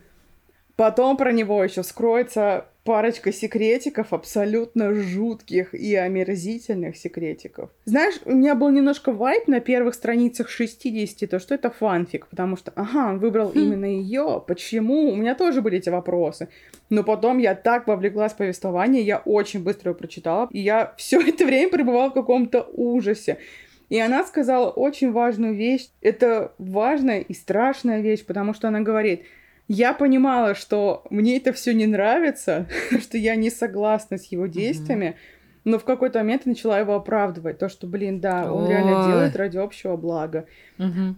А потом это сменилось на страх, то, что если я сделаю что-то против него, меня отправят на покаяние, и я буду Мгм. как низшая каста, страдать там и срать под себя. Потом он придумал новый прикол еще, и она этого боялась в том числе. Одна женщина как-то незначительно абсолютно провинилась, он заставил ее прыгать со скалы. Просто со скалы в ледяную Что? воду заставил женщину. Он говорит, я не умею плавать. Он говорит, мне насрано. Ты так пройдешь свое покаяние, очищение. Вот я был, и вот меня не стало. Пиздец. Да, и они как солнцестояние стояли на скале, и просто человек оттуда прыгал. На самом деле, правда, в какой-то момент стало очень тяжело читать, а потом я узнала очень важную вещь. У меня, как я тебе уже сказала, был вайп саентологии все это время. А потом я узнала то, что эта женщина, автор этой книги, 25 лет была членом церкви саентологии. Бля. И все, что она написала, это все было на ее собственном опыте. А, собственно, Франц Освальд — это предводитель всея саентологии, про которую тебе рассказывал, Дэвид Мицкевич. Это он. И правда, помнишь, я тебе говорила про их вот эти вот штраф отряды, про морскую Мгм. пехоту, Мгм. то, что их э, детей забирали, а там действительно в книге было написано то, что кто-то забеременел, их заставили сделать аборт, и точно так же их Мгм. там стали делать аборты. Обрывали связи со всеми родственниками. Очень жестко цензурировали письма, звонки. Ты, например, хочешь позвонить родственнику, с тобой рядышком сидит охранник и следит, чтобы ты все говорил по скрипту Мгм. чтобы, не дай бог, у тебя прокатилась слезинка, и чтобы они поняли на другом конце провода, что с тобой что-то не то. А еще в этой книге потом очень подробно описывается то, как преследуют людей, которые выбираются из секты. Мгм. То есть за ними охотятся по всему земному шару, угрожают их родственникам. Или там выставляют то, что, знаете, вот у нее было все хорошо, а вот она сошла с ума, у нее какой-то невроз, она может вас прийти убить. Позвоните нам, когда она к вам придет. Они приезжают, просто забирают человека, отвозят обратно. Короче, больше всего, чего я была в ахуе, это того, то, что ну, это, это правдивая история, получается. Я больше всего в ахуе от того, что Том Круз все еще саентолог. Да. И то, что ему рабы делают дом, просто напоминаю. Пиздец. Это все абсолютно жутко. И особенно жутко от того, то, что это происходит в реальности. И даже это во-вторых. Во-первых, то, что это узаконено, сука, на государственном уровне. Ну, я говорю конкретно про саентологов. Это до сих пор для меня самое идиотическое вообще во всей этой истории. Вот подробнее про саентологов я рассказывала в пятом выпуске нашего замечательного шоу «Знаешь ли ты?». Лера сидит с моим любимым лицом лица.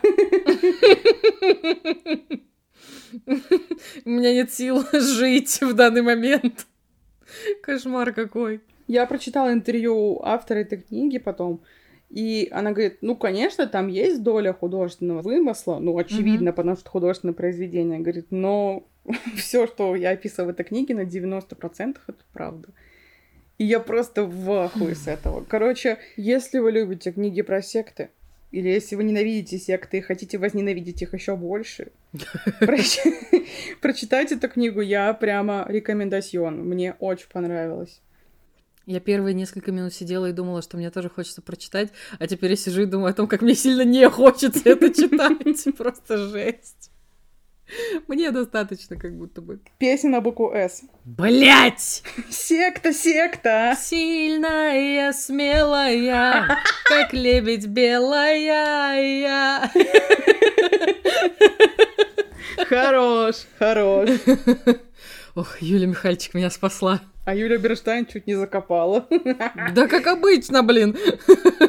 Кстати, Юлия Михальчик тоже там чуть ли не в плену просто была у этого, как его зовут, у этого продюсера третьей фабрики. Шульгин. Вот, да, да, пошел нахуй Шульгин. А ты знаешь, что Шульгин бывший муж Валерии, и она от него ушла, потому что он ее Да, да. Вообще просто же. Очень страшный паттерн, когда вот этот стрёмный мужичок выбирает себе красивых блондинок, и потом они просто мечтают от него сбежать, пиздец. А, кстати, Юлия Михальчик, она же училась в РГГУ тоже, только на социолога, на заочке.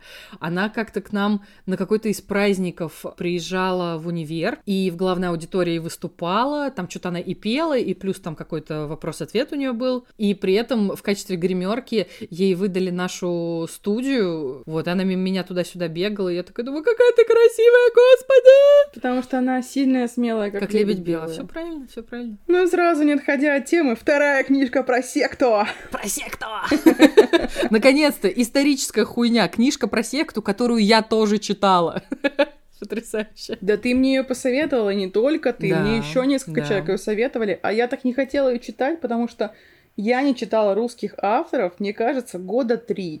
Последнее, А-а-а. что я а. читала от русского автора, это были отцы и дети. О, как будто бы понятно почему. Я обожаю отцы и дети, ты чё, мне очень нравится. У меня горит жопа страшно, но мне очень нравится. Это с эмоциональной точки зрения не самая простая книга, я, я про это. Ну и возвращаясь к книжке про секту, я говорю про книгу Алексея Поляринова, которая называется «Риф». Во-первых, у меня был обскоп, потому что их зовут Таня, Кира, Илья, и там русские имена. Я такая, я не читала русские имена слишком давно, мой мозг их Да не потом еще американские появились чуть-чуть.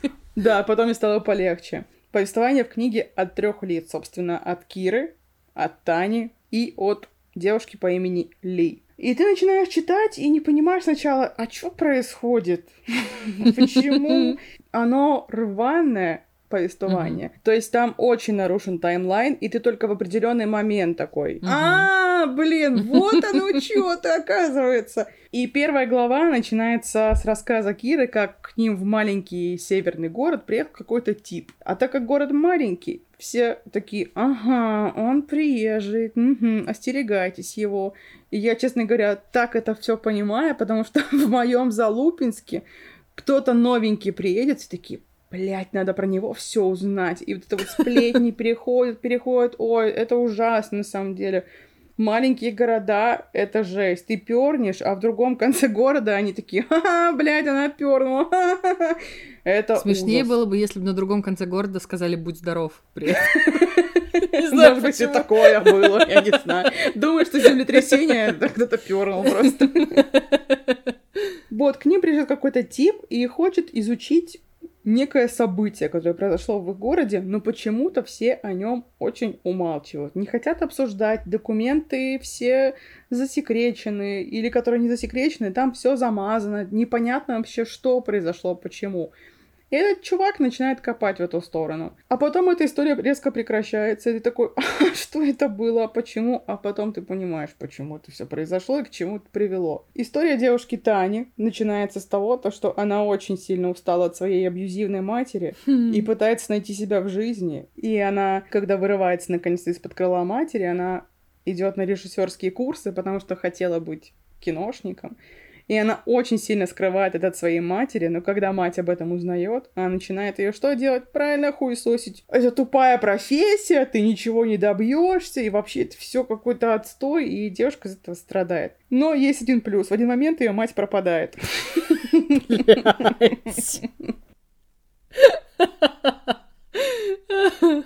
Казалось бы, что плохого, да? Но потом выясняется то, что ее мать бросила все и уехала в какую-то секту в Подмосковье. Вот так вот вот. Собственно, о истории девушки Ли. Вот тут я хотела бы остановиться немножко поподробнее на этой истории. Мгм. Она училась в университете и писала какую-то докторскую.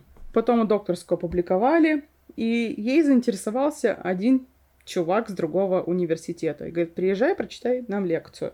Она приезжает в этот университет другой, читает им лекцию. И этот мужик говорит, оставайся, мальчик, с нами, будь с нашим королем. Я тебе дам место в аспирантуре, учись, и вообще все супер. Я твой профессор, все. Она, конечно, соглашается, потому что он на нее производит величайшее впечатление. И в течение всей учебы она только делает то, что страдает. Она не досыпает, не доедает, она физически, морально, интеллектуально истощена, и ей это все очень сильно не нравится. А в какой-то момент этот профессор, когда уже достаточно поизмывался над ней, он просто исчезает. Потом в отношении этого профессора проводят расследование, и, казалось бы, ничего страшного, но потом ей звонит одна женщина и говорит, мне тут дали ваш номерок, хотите поговорить об этом? Она говорит, с чего я должна с вами об этом говорить? Ну, потому что я работаю с людьми, которые были сектантами. Она говорит, я не была сектанткой. Она говорит, блядь, я так не думаю. Это для тебя плохие новости. И, короче, получается то, что этот профессор вот этих вот людей собрал вокруг себя, своих учеников, и всячески над ними измывался, а они даже этого не замечали. Ну, типичная Мгм. секта. И знаешь что? Я прочитала это, и потом мы с подружками, с которыми вместе учились, это обсуждали, и мы поняли то, что у нас в универе была точно такая же хуйня. Ты серьезно? Да. У нас, когда я поступила, первые два года была замечательная женщина замдекана. Отличная, смешная. Она все время с нами тусовалась, что-то делала. Давайте, давай. Она очень хорошая женщина была.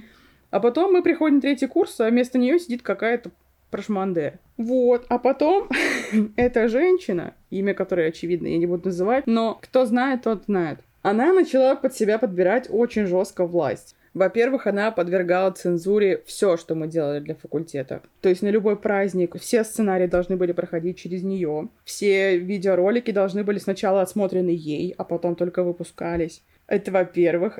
Во-вторых, она на четвертом курсе нас повезла в научный трип в Германию. Научный трип.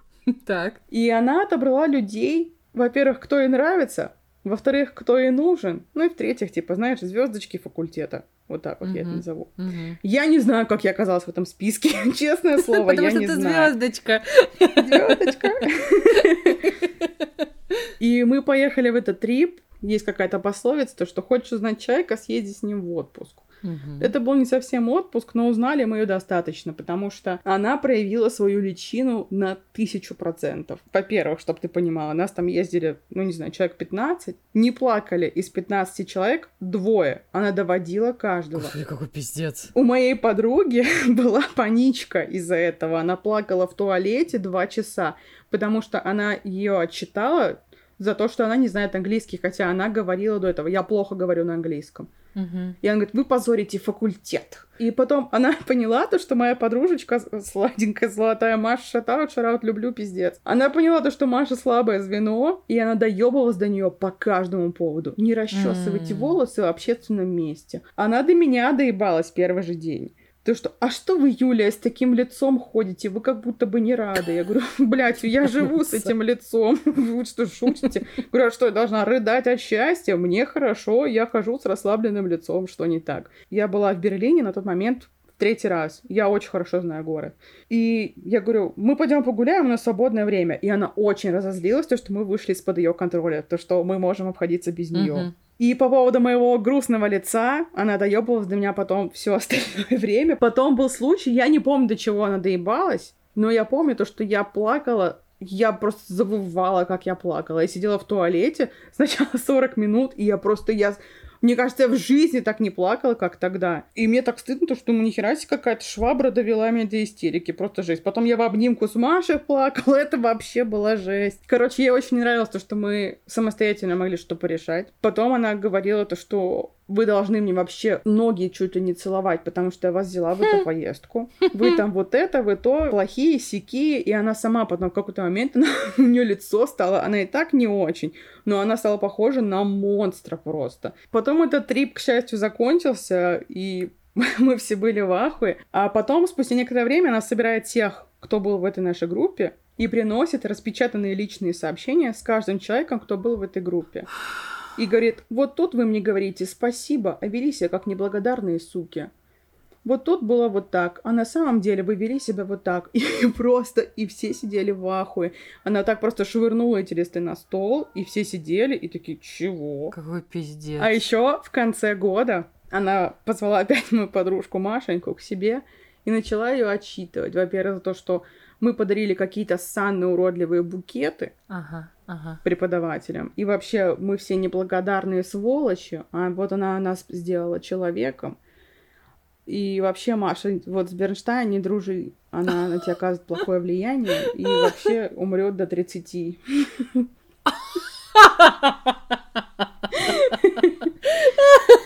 Вот, как будто бы есть, да, повод дожить до 30. Потому что если умру в 27, так, блядь, я же говорила. Вот. И что самое, знаешь, смешное, то, что она все время брала на вот этот вот понт, то, что я для вас все делаю, вы мне обязаны, а вы так себя ведете, и потом в какой-то момент ей боялись слова против сказать. Ну, ты же понимаешь, что параллели с этой книжкой очень четкие. И теперь самый сейчас вишенка на торте. Очень много людей, которые с нами ездили и страдали от ее гнета, нашему факультету или там университету какая-то круглая дата очередная. И на сайте писали бывшие студенты, которые со мной учились или которые на год угу. младше, какая она молодец. Вот если бы не она, мы бы в жизни ничего Пиздец. не добились. А все ходили и говном поливали. А теперь ходят и целуют ей жопу. Я такой, да вы шутите?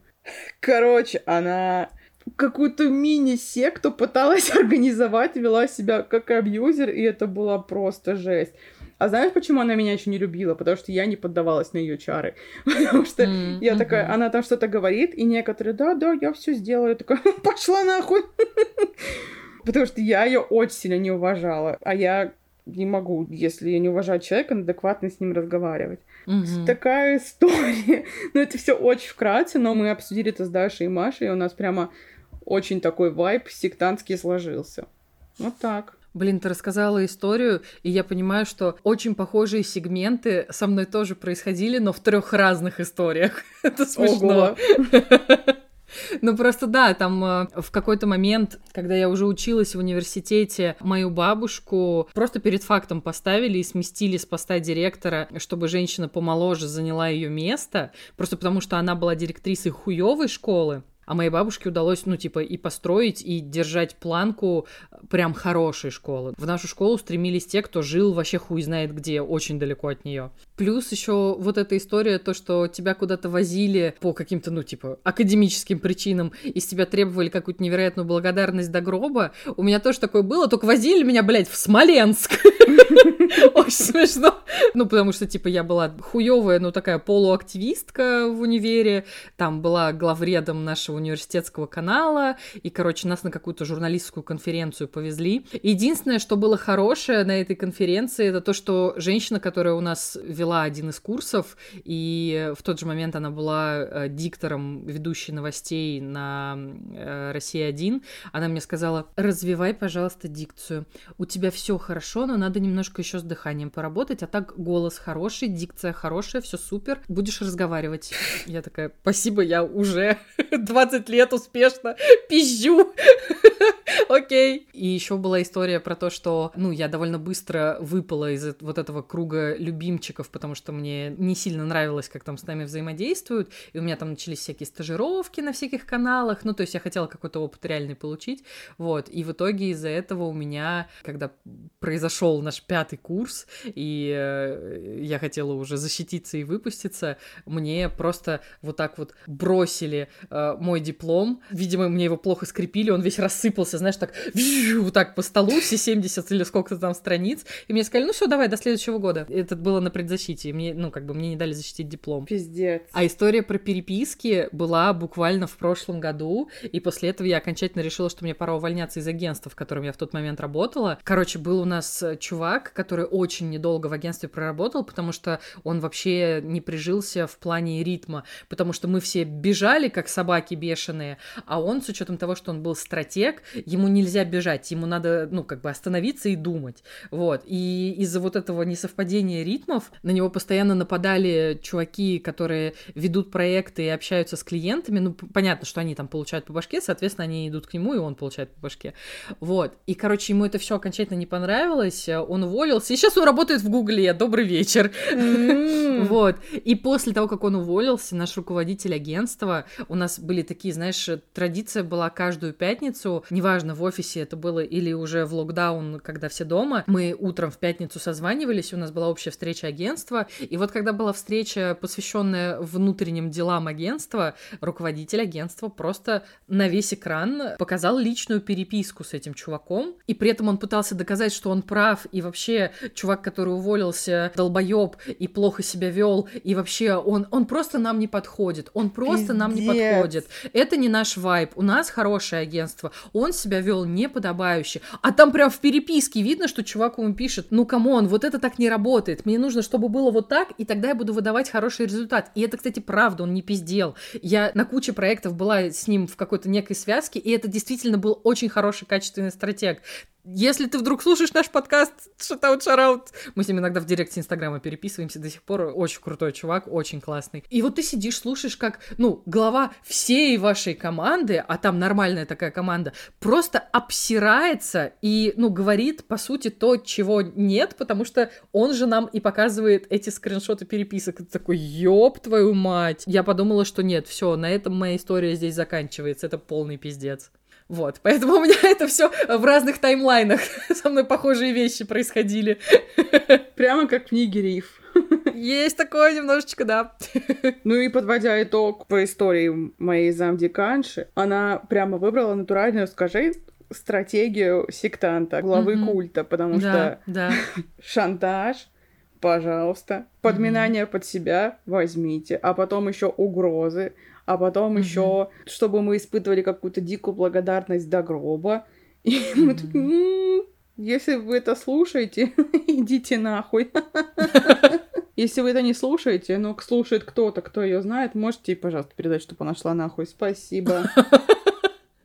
И вот это вот еще история, что ты выбираешь, ну, по сути, не самого слабого, ты выбираешь просто самого восприимчивого, и на нем отыгрываешься, чтобы потом все остальные видели, и им неповадно было. Это, о, это же пиздец. Mm-hmm, это такой mm-hmm. простой прием, но он, сука, всегда работает. Это, это прям, о, это отвратительно. Вот, возвращаясь к книжке Риф, очень тяжело о ней что-либо сказать, не на спойлере. Да, да, есть такое. А я очень не хочу спойлерить в этом случае. Я просто, наверное, вам ее порекомендую, но я сразу же скажу, я что порекомендую. финал меня разочаровал в дерьмо. Mm-hmm. Я очень осталась разочарована, потому что там так все оп-оп, а потом так, да блять, последние там, не знаю, страниц 30 просто там какой-то наркотический трип, и это заканчивается ничем, я такая, да блядь, так же все хорошо начиналось, почему? Ты мне как-то отписала, что ты его начала читать, и тебе там даже нравится, вроде все хорошо идет. Ты мне в какой-то момент э, написала и спросила, а чё риф страшный? А то мне просто стало прям супер неуютно. И мне теперь интересно, что это был за момент. Это был момент про оленье кладбище. А, Ну, я просто начала читать в ночи, а все еще я последние два месяца только занимаюсь тем, что смотрю, читаю или слушаю про фильмы ужасов. Мне стало вообще как-то не по себе. ну да, да, понимаю, да, о чем ты. Я это все слушала когда-то в ночи перед сном и такая. Добрый вечер!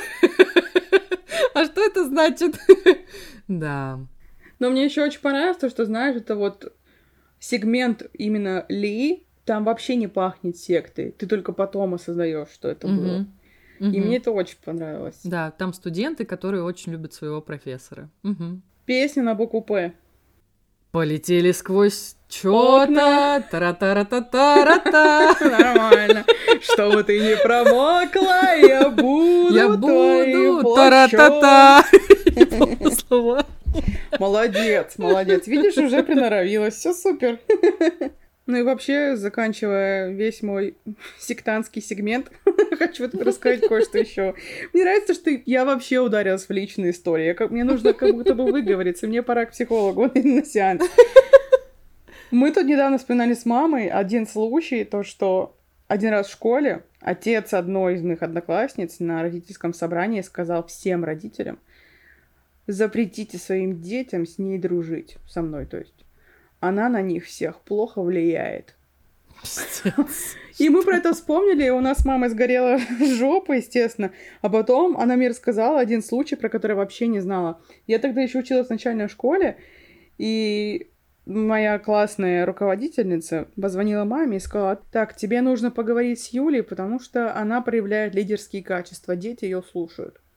Мама говорит, и, и чё? Это же хорошо проявлять лидерские качества. Нет, ее дети слушают, и мне это не нравится, типа. И я вот недавно только узнала об этой истории, такая, чего? Пиздец. И знаешь, сколько раз на своем веку, малюсеньком, я слышала то, что я на кого-то плохо влияю. Миллиард. Один раз тоже было потрясающе смешно. Мы дружили с одной девочкой, она была гитаристкой у нас в группе. Ну и мы там с ней прикалывались, и у нее была абьюзивная мать.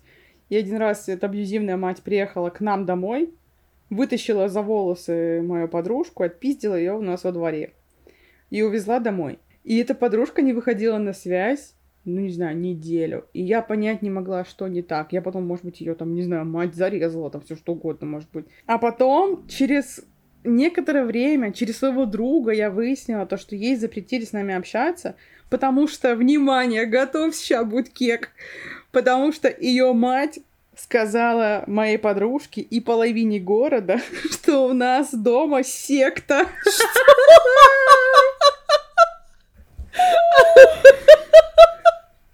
Я когда об этом услышала, я так опешила, потому что думаю, какая нахуй секта?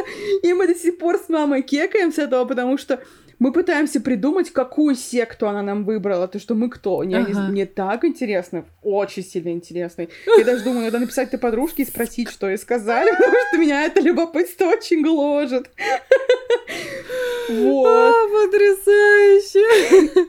И, короче, мы вспоминали эти случаи. Я говорю, мам, я правильно понимаю, да что раз уж я на всех плохо влияю, и раз уж меня окрестили сектанткой, я, наверное, могу организовать свой культ, как ты считаешь? Она так на меня смотрит и говорит, слушай, мне кажется, с твоими лидерскими качествами, и с твоим плохим влиянием запросто. Еще знаешь, что смешно? Я вспомнила еще один кек. Вот это вот зам декана, мерзкая женщина, ужаснейший человек. Это именно она рассказала нам про саентологов. Она заставила нас посмотреть документалку. И мы на следующем занятии это все обсуждали. Господь. И сейчас мы сидели такие, блядь, она дала нам знак, что она тоже сектантка. Жесть. И мы это обсуждали, и еще тогда она сказала, ты можешь организовать свой культ и назвать их Бернштейнологи. Я такая, блядь, рабочее название берем. Кстати, Лер, не хотела тебя расстраивать, но у меня свой культ, блядь. Блять. Знаешь ли это, что я уже в нем? Такой вопросик. Я культист, я коллекционирую культи. Ужасная шутка.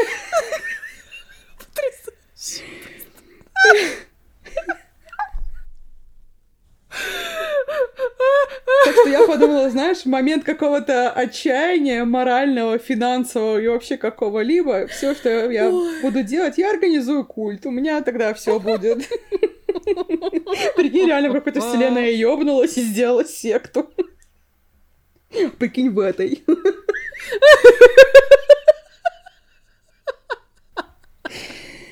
Ой, блядь. Вот такие новости в мире сектантов.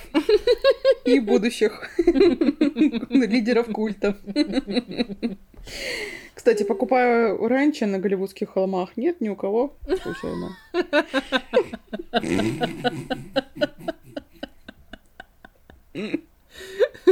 Пожалуйста, Лер, начни уже что-то говорить. Ты же знаешь, что я не остановлюсь. Так, все, завалили ебало про культы.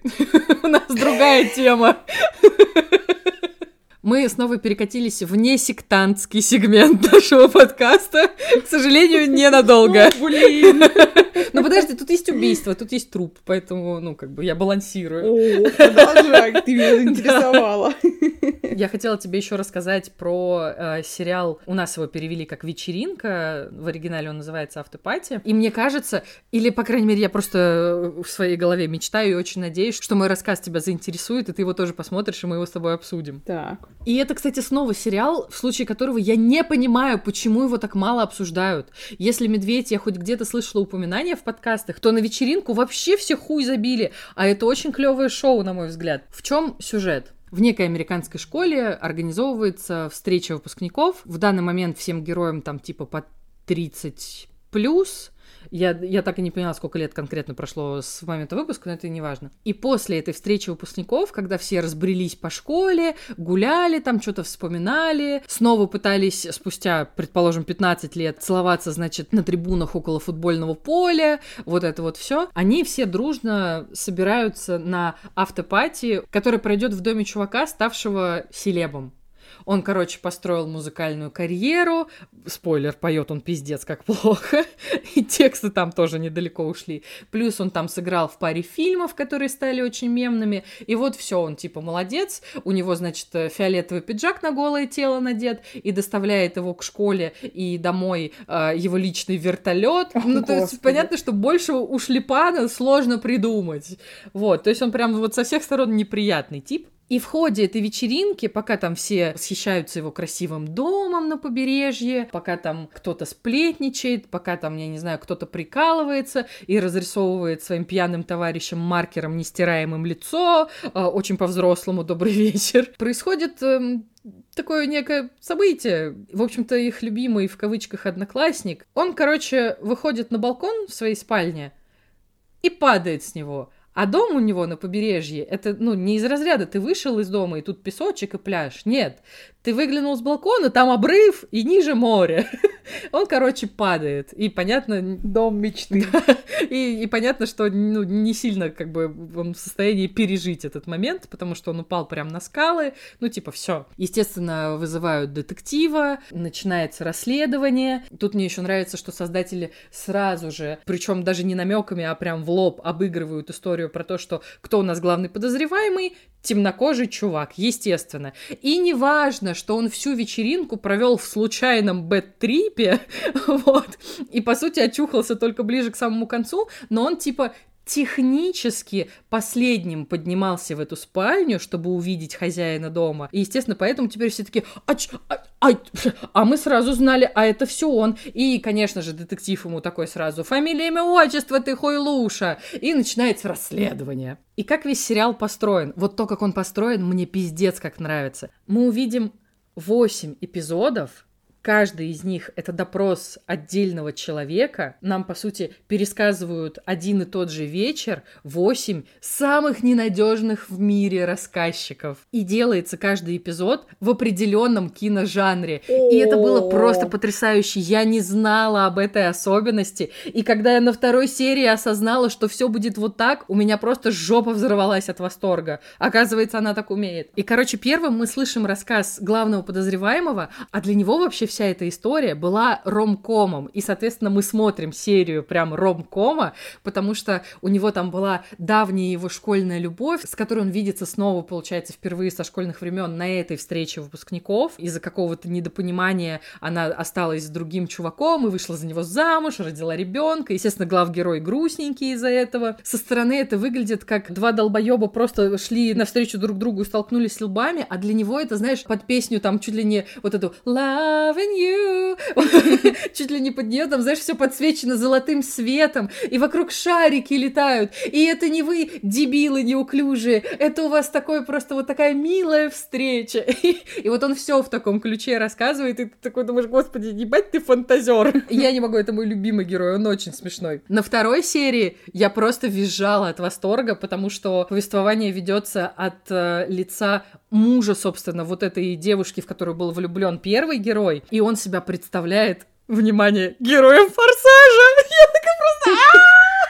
Это мой любимый сериал на планете, и это мой любимый герой! Он просто, знаешь, там ходит у него в голове, он бежит за кем-то. А, знаешь, там вот, это, как вот любят на капот жопой сесть, проскользить и бежать дальше. Ну, то Да. есть, по факту, он там несколько раз Я мечтаю так попробовать сделать. не надо, это так странно выглядит со стороны. То есть, по факту, он там, знаешь, э, неуклюже проехался, чуть не упал, споткнулся и такой, ух, ёб твою мать, и побежал дальше, а у него в голове он просто проскользил, как пуля по этому капоту. Дальше там у него была а, погоня по ночному городу. При этом у него на заднем сидении сидит его дочка, значит, пристегнутая в это детское кресло, и он водит настолько филигранно, что он... Как из мема. Ну, типа того, кстати, да. И он думает, что он водит настолько филигранно, что она вообще ни разу не в опасности. Естественно, когда нам пересказывают с другой точки зрения эту же историю по фактам, ты такой, ёб твою мать, ты чуть дитё не угробил, долбоёб. И это очень смешно. Третья серия, я знаю, что я это уже говорила, но это мой любимый герой, потому что третья серия — это мюзикл. Там есть очень смешной рэп, там есть, кстати, очень хорошо сделанные музыкальные номера, они прям действительно красиво театрально поставленные и такие трогательные. И вообще, я сижу такая думаю, господи боже, это что за шоу? Дальше у нас идет серия триллер с преследованием. И ты понимаешь, что там какие-то вещи настолько не вяжутся, что, ну, главгероиня этого эпизода прям еблуша. Но она такая, я просто женщина в окне напротив девушки в окне. За мной охотятся, потому что я все знаю. Я такая думаю, господи боже, прекрати. И причем вот эти вот первые четыре серии, ты думаешь, так, окей, я поняла ритм, хорошо, я понимаю, как все идет. А потом создатели как будто бы решают даже вот эту вот схему немножко встряхнуть и показывают серию, которая называется, ну, типа, просто школа. И там прям такая, знаешь, стандартный такой тин-муви. Эти тут сосались, этот из-за этого расстроился, этот вообще начинает свою невероятную карьеру, оказывается, сейчас. Это вообще там рассталась со всеми мужиками своими и такая, у меня вообще другое призвание. То есть там, знаешь, прям полноценная история про то, что каждый из них начинал искать себя, но при этом в эту историю, которая, по сути, происходит просто на вечеринке, ну, просто типа такая школьная вечеринка. Лучших друзей. Да. Где ты танцевала сейчас с подругой моей, я правильно понимаю? Блин, все так, реально. И еще обнимала ее, целовала, Да! обо мне ты не вспоминала. Да! Очень грустно сейчас стало. Ну, в общем. Как ты могла, подруга моя? Ведь ближе это- тебя эту шарманку не остановить. Так поступить с любовью моей, да еще и на вечеринке лучших друзей. На вечеринке! Ой, какой ненужный талант. Ты это вывела из своей системы? Да. Ну так вот. На той самой вечеринке.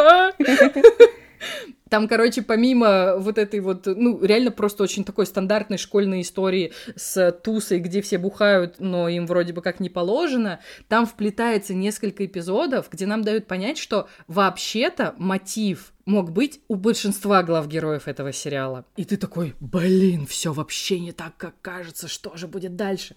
А дальше, чтобы нас вообще нахуй сбить с толку, нам показывают серию, которая полностью нарисована, причем с достаточно М. прикольной анимацией. И я такая, да что вы творите, да вы чё, блин? И у меня тоже был вопрос, а чё так можно было все это время? Почему до этого раньше никто не догадался? Мне кажется, это сериал моей мечты. И уже после этого анимационного эпизода понятно, что там э, осталось две серии до финала, и нужно как-то к этому возвращаться. И нам показывают серию с точки зрения детектива, который их всех расспрашивает. А она тоже смешная, такая очень забавная женщина. И знаешь, нам показывают стандартный эпизод из сериала про копов. Мгм. Ты понимаешь, о чем я говорю, вот эти О, вот конечно. CSI Майами, блядь, и их дохуища, и их до сих пор кто-то смотрит. Там уже 17-тысячный сезон, а его все равно кто-то смотрит. Там очень такой, знаешь, характерный цветкор, там все э, какой-то желтым или какой-то сепией покрыто. Там еще, что самое забавное, в каждом эпизоде меняется, соответственно, и, ну, операторские приемы, которые соответствуют mm-hmm, определенному mm-hmm. жанру. И ты прям смотришь и такая, вот эти вот э, пафосные наезды камеры на лицо, и вот эти вот какие-то дубли, как она бежит, и там еще кто-то бежит, и все бегут, и, и, и все в говне, и ты такой, господи, они прям повторили этот эпизод, это же просто потрясающе. И финал нам показывают Тут я, наверное, не буду рассказывать с чьей точки зрения, потому что, наверное, возможно, это вам испортит впечатление. То есть я уже весь сериал рассказала, это не испортит, а это испортит. Я обожаю, когда так делают. Я просто вспомнила в одном из моих любимых ситкомов «Филадельфия всегда солнечно» была одна серия, где вся банда заходит в магазин, и магазин начинают грабить и каждый из членов банды представляет эту ситуацию в своем любимом жанре. Там тоже был, по-моему, ромком, был вестерн, по-моему, был какой-то э, японский боевичок, который так любит Тарантино. По-моему, был какой-то нуарный детектив, и это очень хорошая серия. А еще я вспомнила, это потрясающе. Одна из серий «Филадельфия всегда солнечно» снята как документалка про серийного убийцу на Нетфликсе. Бля.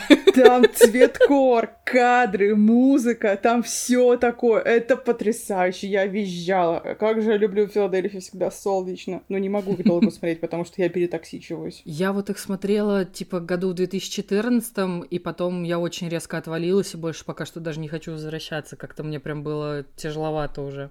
Короче, возвращаясь к сериалу, придумывали и снимали его э, Фил Лорд и Крис Миллер, а это как раз те самые замечательные люди, которые занимались э, 21 и 22 Jump Street. Mm-hmm. У нас его перевели как Мачо и, и прости господи, Ботан. Мне очень плохо Ужас от этого какой. перевода.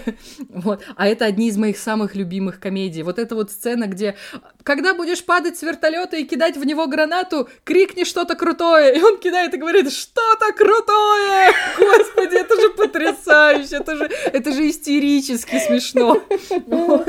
То есть вот они делали вот эти фильмы, они делали Лего Муви, они делали частично последнего мужика на земле. Уже понятно, какой вайб. То есть это чуваки, которые очень любят эксперименты, и эксперименты эти им удаются. И вот они такие, ну, типа, мастера пародий, деконструкции жанра. И вот там у них постоянно куча самоиронии во всем, что они делают. И это все вот в этом сериале есть в абсолютно каждой серии. Ну, казалось бы, тебе восемь раз подряд рассказывают про один и тот же вечер. Ну, заскучать довольно просто. Но они это сделали настолько 嗯 настолько изобретательно, настолько забавно, свежо, и у них такие очаровательные главные герои, что тебе не хочется, чтобы кто-либо вообще из них был убийцей. Я в какой-то момент думала, может, он самовыпилился, может, ну, пожалуйста, ну, можно, ну, ну, ну чтобы вообще никого из них не посадили, и они после этой тупой вечеринки ушли бы, не в закат уже, получается, в рассвет, там просто все действие происходит за одну ночь, ушли бы в рассвет, с утра пошли бы есть панкейки, оладушки, вафельки, и вот прикалываться до конца дней своих, потому что вот настолько настолько там клевые герои. И последнее, что я тебе хотела рассказать, что для меня было супер важно в этом сериале. Мне кажется, что,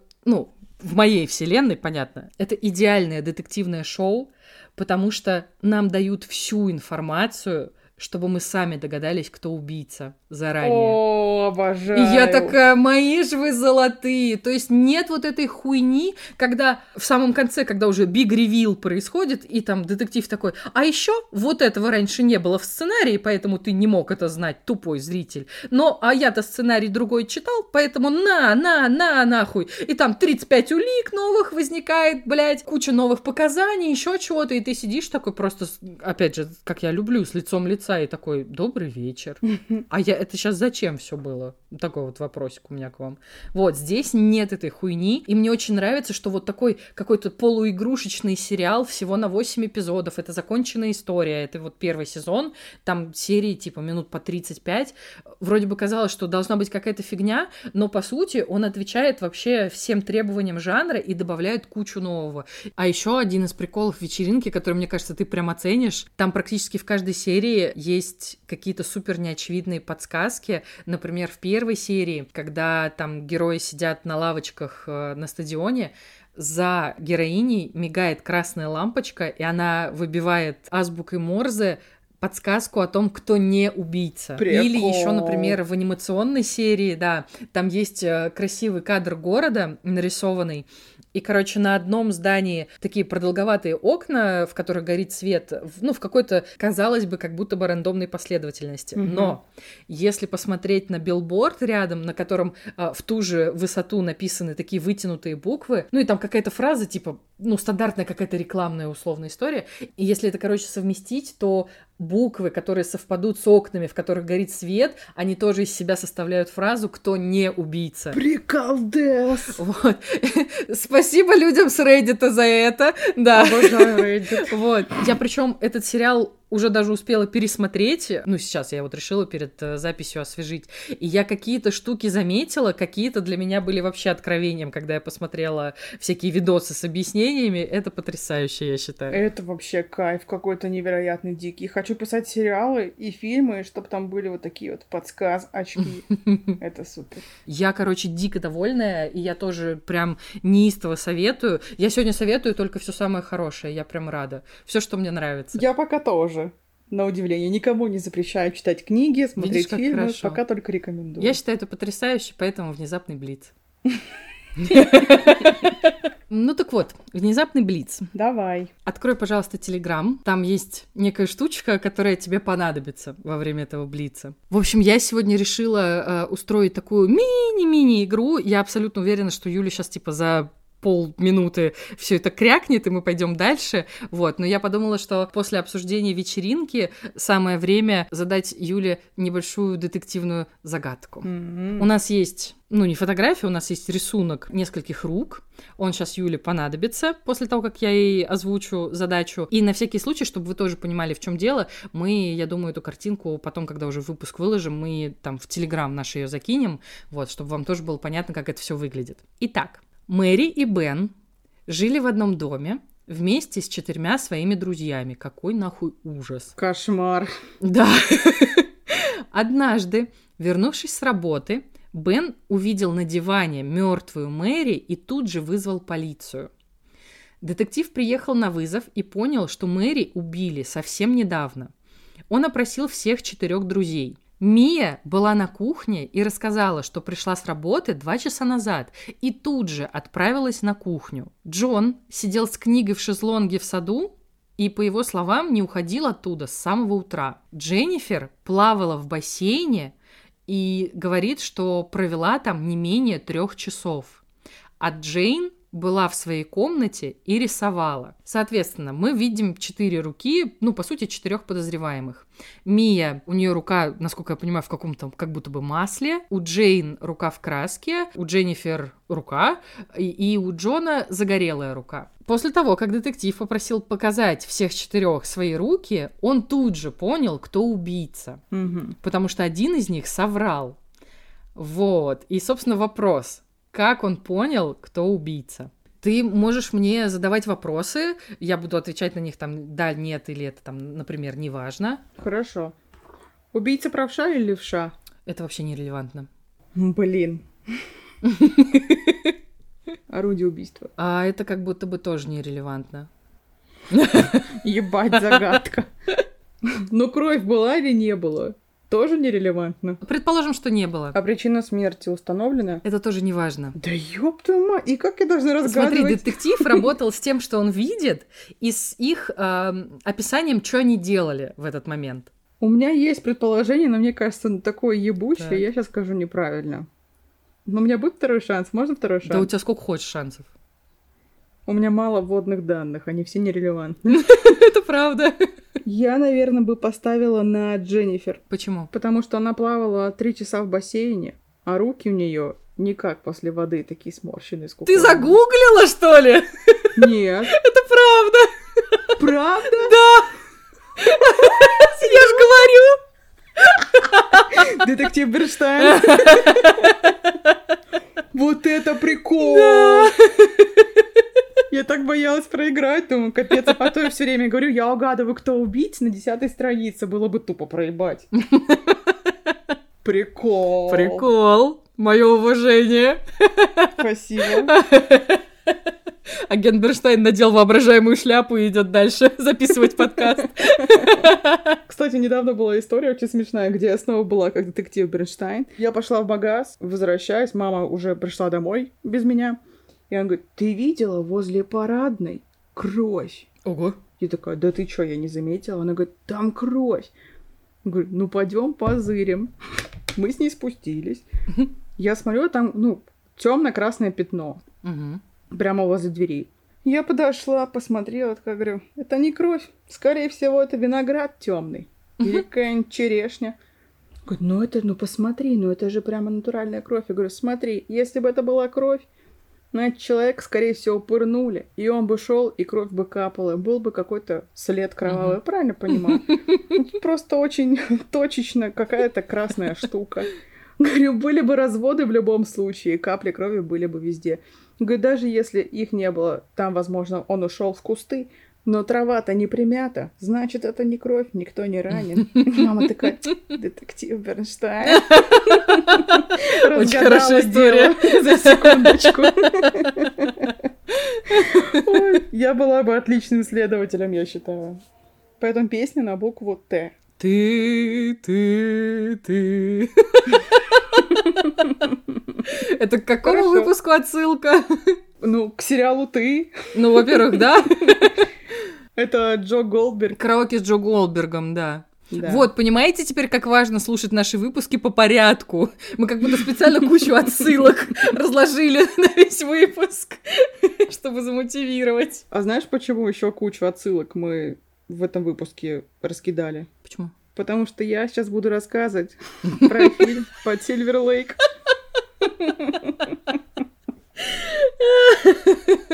Значит, под Сильвер Лейк. Я сразу скажу то, что я вообще ничего не знала про этот фильм, когда я села его смотреть, а он на секундочку, уже 2018 года. Мгм. Я просто видела постер, и я думала, там что-то загадочное. Наверное, там какое-то убийство расследуется, а тело, значит, у нас под озером на дне. Я Мгм. вообще ничего не знала. Поэтому для меня это стало, ну, неожиданностью, прямо скажем, то, что я увидела. В общем, сюжет фильма. Некий, мол, чел по имени Сэм, которого играет Эндрю Гарфилд, дружелюбный сосед Эндрю Гарфилд, я бы так сказала. Значит, он а что, бездельник, тунеядец, что одно и то же с бездельником. Такой распиздяй. Все, что он делает, это сидит дома, курит у себя на балконе и подглядывает за старой голой женщиной в бинокль. Это сразу же отсылка на фильм «Окно во двор». Спасибо. А потом он наблюдает за одной девушкой, которая плавает в бассейне. Наблюдает он за ней и думает, сейчас я к ней подкачу. Этим же вечером он к ней подкатывает и говорит, я приду завтра утром, сходим куда-нибудь. Он говорит, да, хорошо, как-нибудь сходим. Он приходит утром, а там никого нет. Просто как будто бы из квартиры за секундочку собрали все вещи и уехали.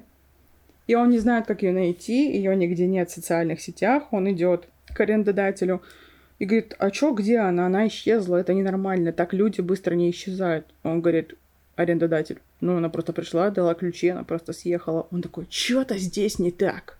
И он начинает проводить расследование. Это, честно говоря, так на меня похоже, просто жесть, до ужаса. И это расследование приводит его в такие дебри конспирологических Мгм. теорий, это невозможно в это поверить. Сразу скажу, я от фильма кайфанула страшно. Мгм. Я его смотрела, наверное, где-то в мае, а сейчас я пересматривала перед записью. Мгм. И я кайфанула еще больше, потому что я обращала внимание на такие детальки, которые я не видела. От пересмотра, да, Да. кайф э, в два раза. Я потому что, потому что его смотрела еще в 2018 году, когда его в кино катали, еще в переводе кубиков, а сейчас я в оригинале пересмотрела. И такая, ой, ёбнуться можно. И, честно говоря, я очень давно так не кайфовала от кино, представляешь? Мгм. Я прямо с удовольствием дичайшим посмотрела. Мне очень понравилось. Просто, чтобы вы понимали, какие теории заговора там есть. Там есть некий убийца собак. По всему райончику висят «Берегитесь, убийцы собак». И все очень сильно на очке сидят в связи с этим. Потом он встречает группу каких-то странных девок, с которыми ходит мужик в костюме пирата. И они уводят его на какую-то тайную вечеринку, а потом он приходит на еще другую тайную вечеринку, и там вскрываются какие-то новые подробности исчезновения его подружки. Потом он всю жизнь занимался тем, что пытался раскрыть сатанинские послания в песнях рокеров. Честно говоря, я слышала эту теорию заговора. То, что люди разбирают слова, как-то определенный код, или переворачивают, или выбирают ноты, и там какие-то послания. Я аж взвизгнула, когда была эта теория. Мне она очень нравится. И он расшифровывает песню, и она приводит его в другую точку, где он встречает короля бездомных, который ведет его в подземные тоннели. Там он их расследует и все такое. Потом он находит композитора, который выясняется, что он написал все песни мира, все самые кайфовые песни написал этот композитор. И он его очень сильно обсмеивает, главного героя Сэма, из-за того, то, что Сэм верил, то, что Нирвана по-настоящему такая талантливая, а не за Курта Кобейна пишет какой-то дед песни. Я не зря, да, как будто бы упомянула Курта Кобейна. Как будто бы да. Потом он встречает какого-то сумасшедшего писателя, который точно так же, как и он, повернут на теориях заговора. Он приходит в его дом, а там все позавешено бумажками с какими-то кодами, с какими-то символами, со всякой такой штукой. Ну и в конце концов он разгадывает загадку. Но самое такое, то что эта разгадка никуда его не приводит. Ну, вернее, да, как приводит, но это не имеет значения. Да. То есть он все теперь знает, но это вообще не важно. Да, и ничего не можешь с этим поделать. Мне, знаешь, что очень понравилось? То, что фильм очень насыщен событиями, mm-hmm. но ты вообще не успеваешь как-то заскучать, потому что ты настолько в это вовлечен, ты думаешь, ща, сейчас будет, сейчас будет, а там вообще другой такой, да блин, жесть. И ты сидишь и просто охереваешь от этого масштаба всего происходящего. И знаешь, что я словилась на мысли, то, что по Сильвер Лейк происходит очень много событий, и тебе интересно смотреть. А знаешь, где происходит еще много событий? В Докторе Стрэнджи новом. И я чуть не сдохла от скуки. Серьезно говорю. вообще? При том, что Доктор Стрэндж новый, там же события на событии, там же, о, вот тут, бух, бух, бух, и ты должен как будто вовлекаться повествование. А я сидела, думаю, да, блядь, когда же это закончится? Уже просто невозможно это смотреть. Очень плохой Доктор Стрэндж Я новый. так Тора четвертого смотрела. Я еще не смотрела. Я кайфанула от последнего Стрэнджа, но четвертый Тор это просто это что-то невыносимое. В последнем Стрэндже мне понравилась единственная штука. То, что они попытались ввести туда какой-то элемент триллера такой небольшой. Да хоррора, даже не триллера. Ну да. Во-вторых, мне понравилось камео некоторых там людей появившихся. Я не буду говорить, чтобы не наспойлерить. Мне понравилось Стрэнджа, что он снова такой на приколе. В первом своем сольнике он победил Дормаму тем, что он приходил к нему договориться 17 тысяч раз подряд. Вот, и я такая, братка, я тоже вечно с Мудом я пришла договориться. Это было потрясающе. Он побеждает Таноса, зная, что ему сейчас надо на 5 лет рассыпаться, что ему надо отдать камень, и что потом это все завернется в такую ебать схему, пиздец. И сейчас он, ну, по сути, побеждает Ванду, аренду тем, что он просто решил э, взять в аренду э, мертвое тело себя же из другой вселенной. Это потрясающе. Он всегда с приколом, мужик. Вот это я очень в нем люблю. Единственный прикол про Доктора Стрэнджа, то, что он похож на маминого одноклассника. И мы каждый раз называли Доктора Стрэнджа Олегом. Каждую секунду мы называли его Олег. Олегом! А вот Стивен. Нет, он Олег. И мы когда выбираем какой-нибудь фильм посмотреть, там Камбербэтч где-то там отсвечивает, и мама такая, о, Олежка. Господи. И если при первом пересмотре, возвращаясь, да, к Сильвер Лейк, у меня возникло очень много вопросов и ощущения незакрытых арок. То есть я думаю, как бы тут он сюда mm-hmm. полез, а потом они это забили есть. хуй. Да, они там есть. Потом mm-hmm. он полез туда, и на это забили хуй. А меня не устраивает, когда забивают хуи. Мне нравится, когда все понятно, и вот все, что начиналось, то закрылось. А потом, знаешь, как я это для себя объяснила, потому что мне очень понравился фильм, а когда мне что-то очень нравится, я пытаюсь это оправдать. Я приписала это к инфантильности главного героя. То, что, знаешь, он как mm. ребенок отвлекается, типа увидел что-то поинтереснее, оп, mm-hmm. отвлекся, про то забил. Увидел что-то еще более интересное, оп, посмотрел, забыл про то. И я для себя объяснила это именно так. И меня устроило мое объяснение. А еще интересный факт про Сильвер Лейк. Два интересных факта. Три интересных факта, господи. Под Сильвер Лейк снял человек по имени Дэвид Роберт Митчелл. Он же снял ужастик It Follows, который все обожают. А мне он не понравился. Но он, говорят, пугающий, но я не поняла, где. Во-вторых, под Сильвер Лейк это и есть фильм «Теория заговора». Потому что в фильме есть очень много всяких шифров. Буквально в первой открывающей сцене он стоит в кафе, и на меню нарисована азбука Морзе. В течение всего Мгм. фильма встречаются какие-то граффити, какие-то символы, какие-то штуки. А когда он приходит в дом к сумасшедшему писателю, там висит доска, которая помогает тебе расшифровать код и символы, которые ты видел в течение всего фильма.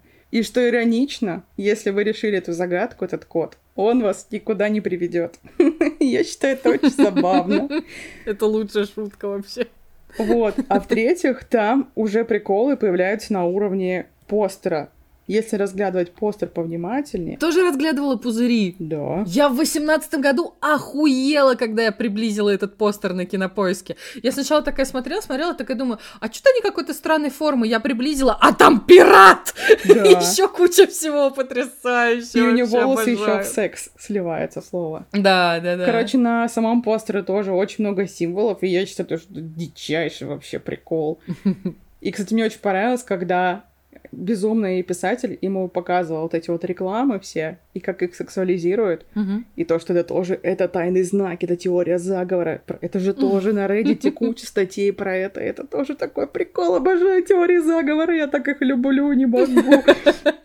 И знаешь, мое любимое в этом фильме, я взвизгнула как сука. Однажды Сэм встречает какой-то символ, и он этот символ показывает безумному писателю. И, короче, этот писатель говорит, я знаю, что это за символы. В 20-х годах ими пользовались бродяги, и они помечали этими символами местность. Типа, будь тихо, сюда не ходи, тут то, тут пятое, десятое. И знаешь, что он показывает эту книжку Сэму. И я понимаю, что я знаю эти символы. О. Ну, большинство из них я знаю. Знаешь откуда? Из Нэнси Дрю. Серьезно? Да. Потрясающе. Там была какая-то часть, и они там что-то расследовали, там были эти символы, там тоже у нее был буклет с этими штуками, я их перерисовывала, и я знаю их. Я такая, пиздец, Нэнси Дрю, храни тебя Господь, сколько же ты знаний мне нужных и ненужных преподнесла. Это супер кайф. Вот, еще из приколов. Ну, это просто мое личное наблюдение, оно вообще нахуй вам не надо, но не могу не поделиться. Значит, в фильме есть группа, которая называется «Иисус и три невесты Дракулы». И этот Иисус очень похож на молодого Влада Сташевского. И я когда это осознала, я очень сильно смеялась. Он реально Влад Сташевский, это потрясающе смешно. Под Сильвер Лейк для меня было как... Это плохо звучит, но как режиссерское дрочево. Потому что видно то, что режиссер как будто бы снял фильм для себя, Мгм. основываясь на своих любимых фильмах. То есть там очень много отсылок к Хичкоку. Там музыка из этих вот голливудских, Из старых нуара. голливудских фильмов, да, из нуаров, выставлен цвет, там некоторые такие есть кадры. Мой любимый кадр, когда там появляется Марлин Монро в бассейне, тот Мгм. самый, про который я тебе говорила, Мгм. когда она говорила Кеннеди, что все мгм. знает про зону 51. Это, во-первых. А во-вторых, там столько культурологических отсылок, это Да. просто можно сойти с ума. Одна из моих любимых это когда Сэм просыпается утром, и у него к руке прилип комикс про Спайдера-мена. Это буквально цитата из его же Спайдермена, это потрясающе. Короче, мне очень сильно понравилось. Я дико кайфанула, и я вам советую, если вы еще не смотрели, то обязательно его посмотреть. Или если смотрели, то пересмотреть и кайфануть еще раз. Да, кстати, пересмотр — это прям то, что нужно для этого кино. От него впечатление не менее свежие и шокирующие, но с учетом того, что ты заново смотришь на весь кадр, у тебя больше нет потребности только на главгероя смотреть. И ты замечаешь так много всякого говна, которое в кадре лежит, и такое просто кричит тебе о том, что вот, смотри, подсказка, на, держи. И ты такой, ну, пиздец, я первый раз не заметила. Когда я первый раз его смотрела в восемнадцатом году, я туда пошла, вообще не читая даже описания. Просто в какой-то момент женский голос Кубика в кубе, Оля Кравцова, сказала, ребята, Пипец, вы представляете, мы впервые озвучиваем фильм, который выйдет в кино. Господи, я самая радая на планете. И я пошла просто в кино одна, вообще ничего не зная про кино. Я, по-моему, даже постер не видела, вот тот самый синий с пузырями и с пальмами. Mm-hmm. Я видела только тот, э, который, знаешь, такой супер минималистичный, где просто написано под Silver Lake и все. Mm-hmm. И я точно помню, что я не знала жанр, я не знала, что будет происходить. Но я сидела и кайфовала от того, что даже мне удалось очень легко понять понять, что это современный нуар. Вот это и называется неонуаром. Ну, просто тогда я еще была в самом начале своего пути в плане, я не знаю, зубрежки всяких жанров и их отличительных каких-то особенностей. И мне было классно от того, что даже я, неуч-крестьянин, осознала, что это такое достаточно быстро, потому что я еще сижу в какой-то момент, слушаю вот эту музыку очень характерную, и я такая, я клянусь, я эту музыку слышала уже в «Мальтийском соколе». Господи, это фильм 41 -го года, как? В итоге я вчера, кстати, ради интереса протыкала «Мальтийского сокола», не было там ровно такой же музыки, судя по всему. Но она была настолько похожа, что я такая, вот же, это оно! Но она характерная, потому что для старого Голливуда. Не для всего старого Голливуда, а конкретно для нуара. И вот это мне больше всего понравилось, что это же, это вот прям вот оно, оно прям, я прям слышу это, оно же вот передо мной. И вот эти вот, да, действительно всякие приемы с освещением, когда видно только глаза, очень красиво, драматично. Да, это супер. Плюс еще какие-то сюжетные истории про то, что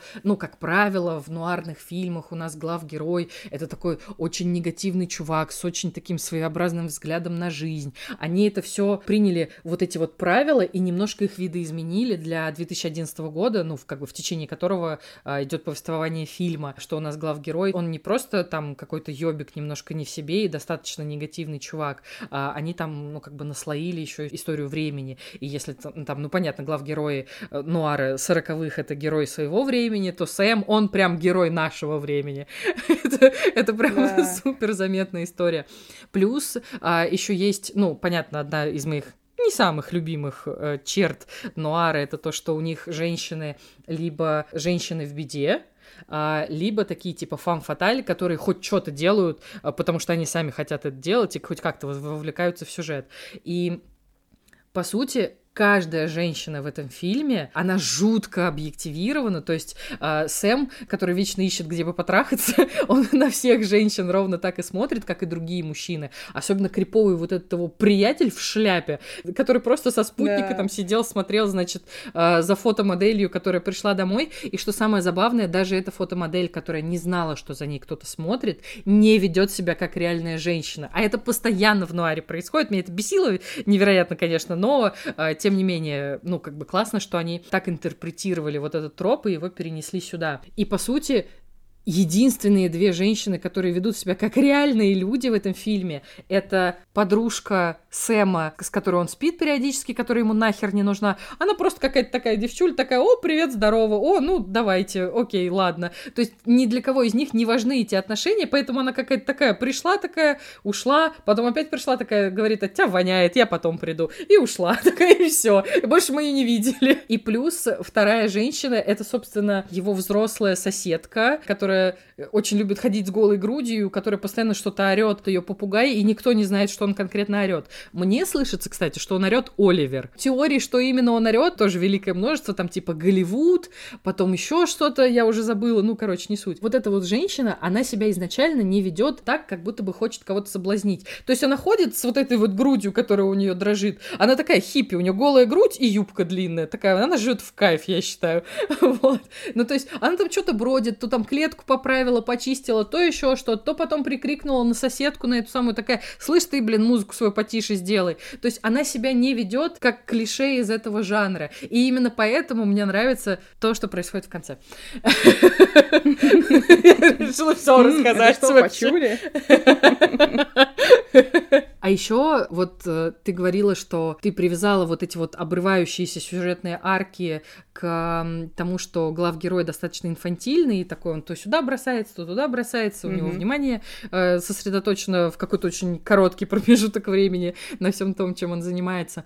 А у меня была история скорее про то, что когда ты осознаешь, что все, что он делал эти 2.20, вообще нахуй никому не нужно, и это вообще не важно, мне показалось, что это как раз история про нигилизм, которую они тоже забрали из классического нуара. Ты фокусируешься на том, что не важно, и по сути получается так, что все, что вокруг тебя теперь есть, все неважно. И мне нравится, как из этой истории ну, на самых уже последних кадрах там это все вообще в другую сторону выруливается, и ты как будто бы очень рад тому, как все закончилось. Вот так скажем.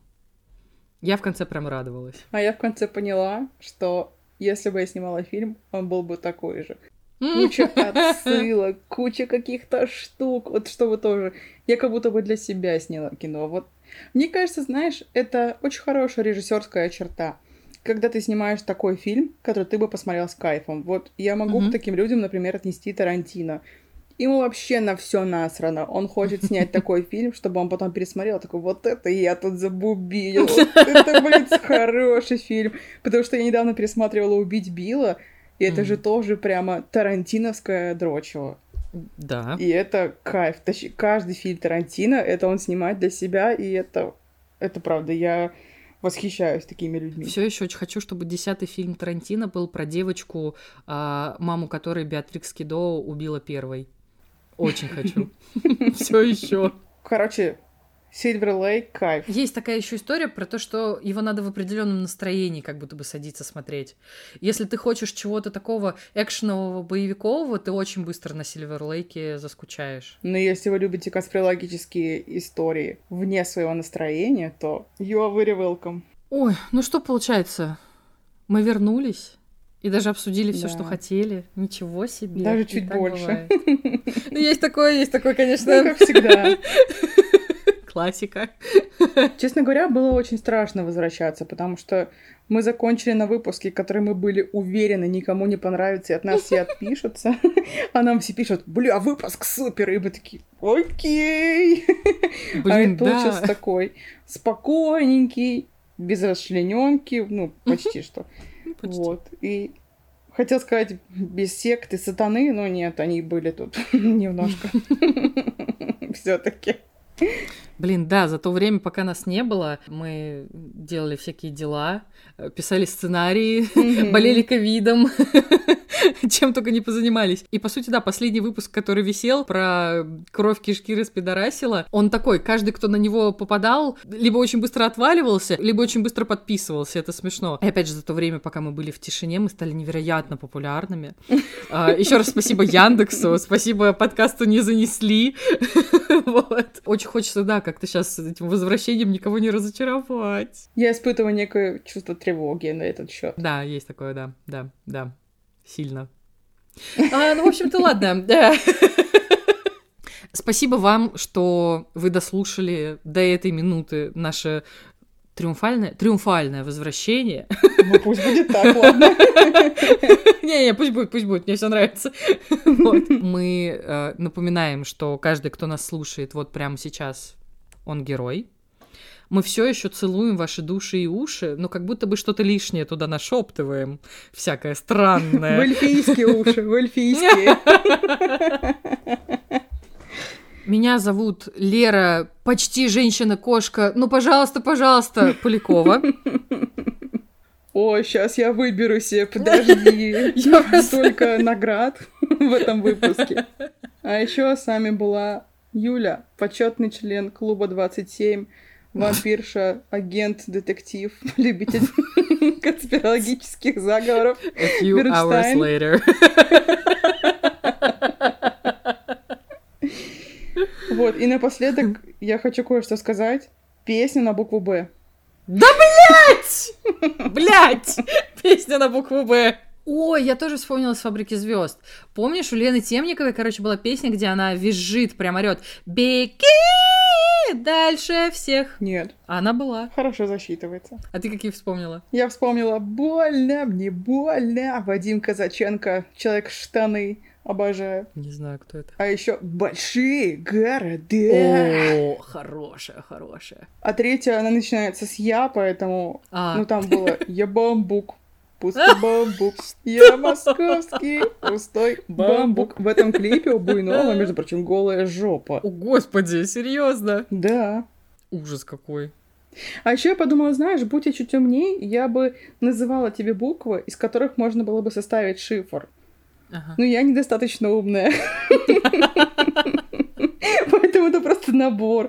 Но первые три получилось слово код. Но там нет кода. А мог бы быть.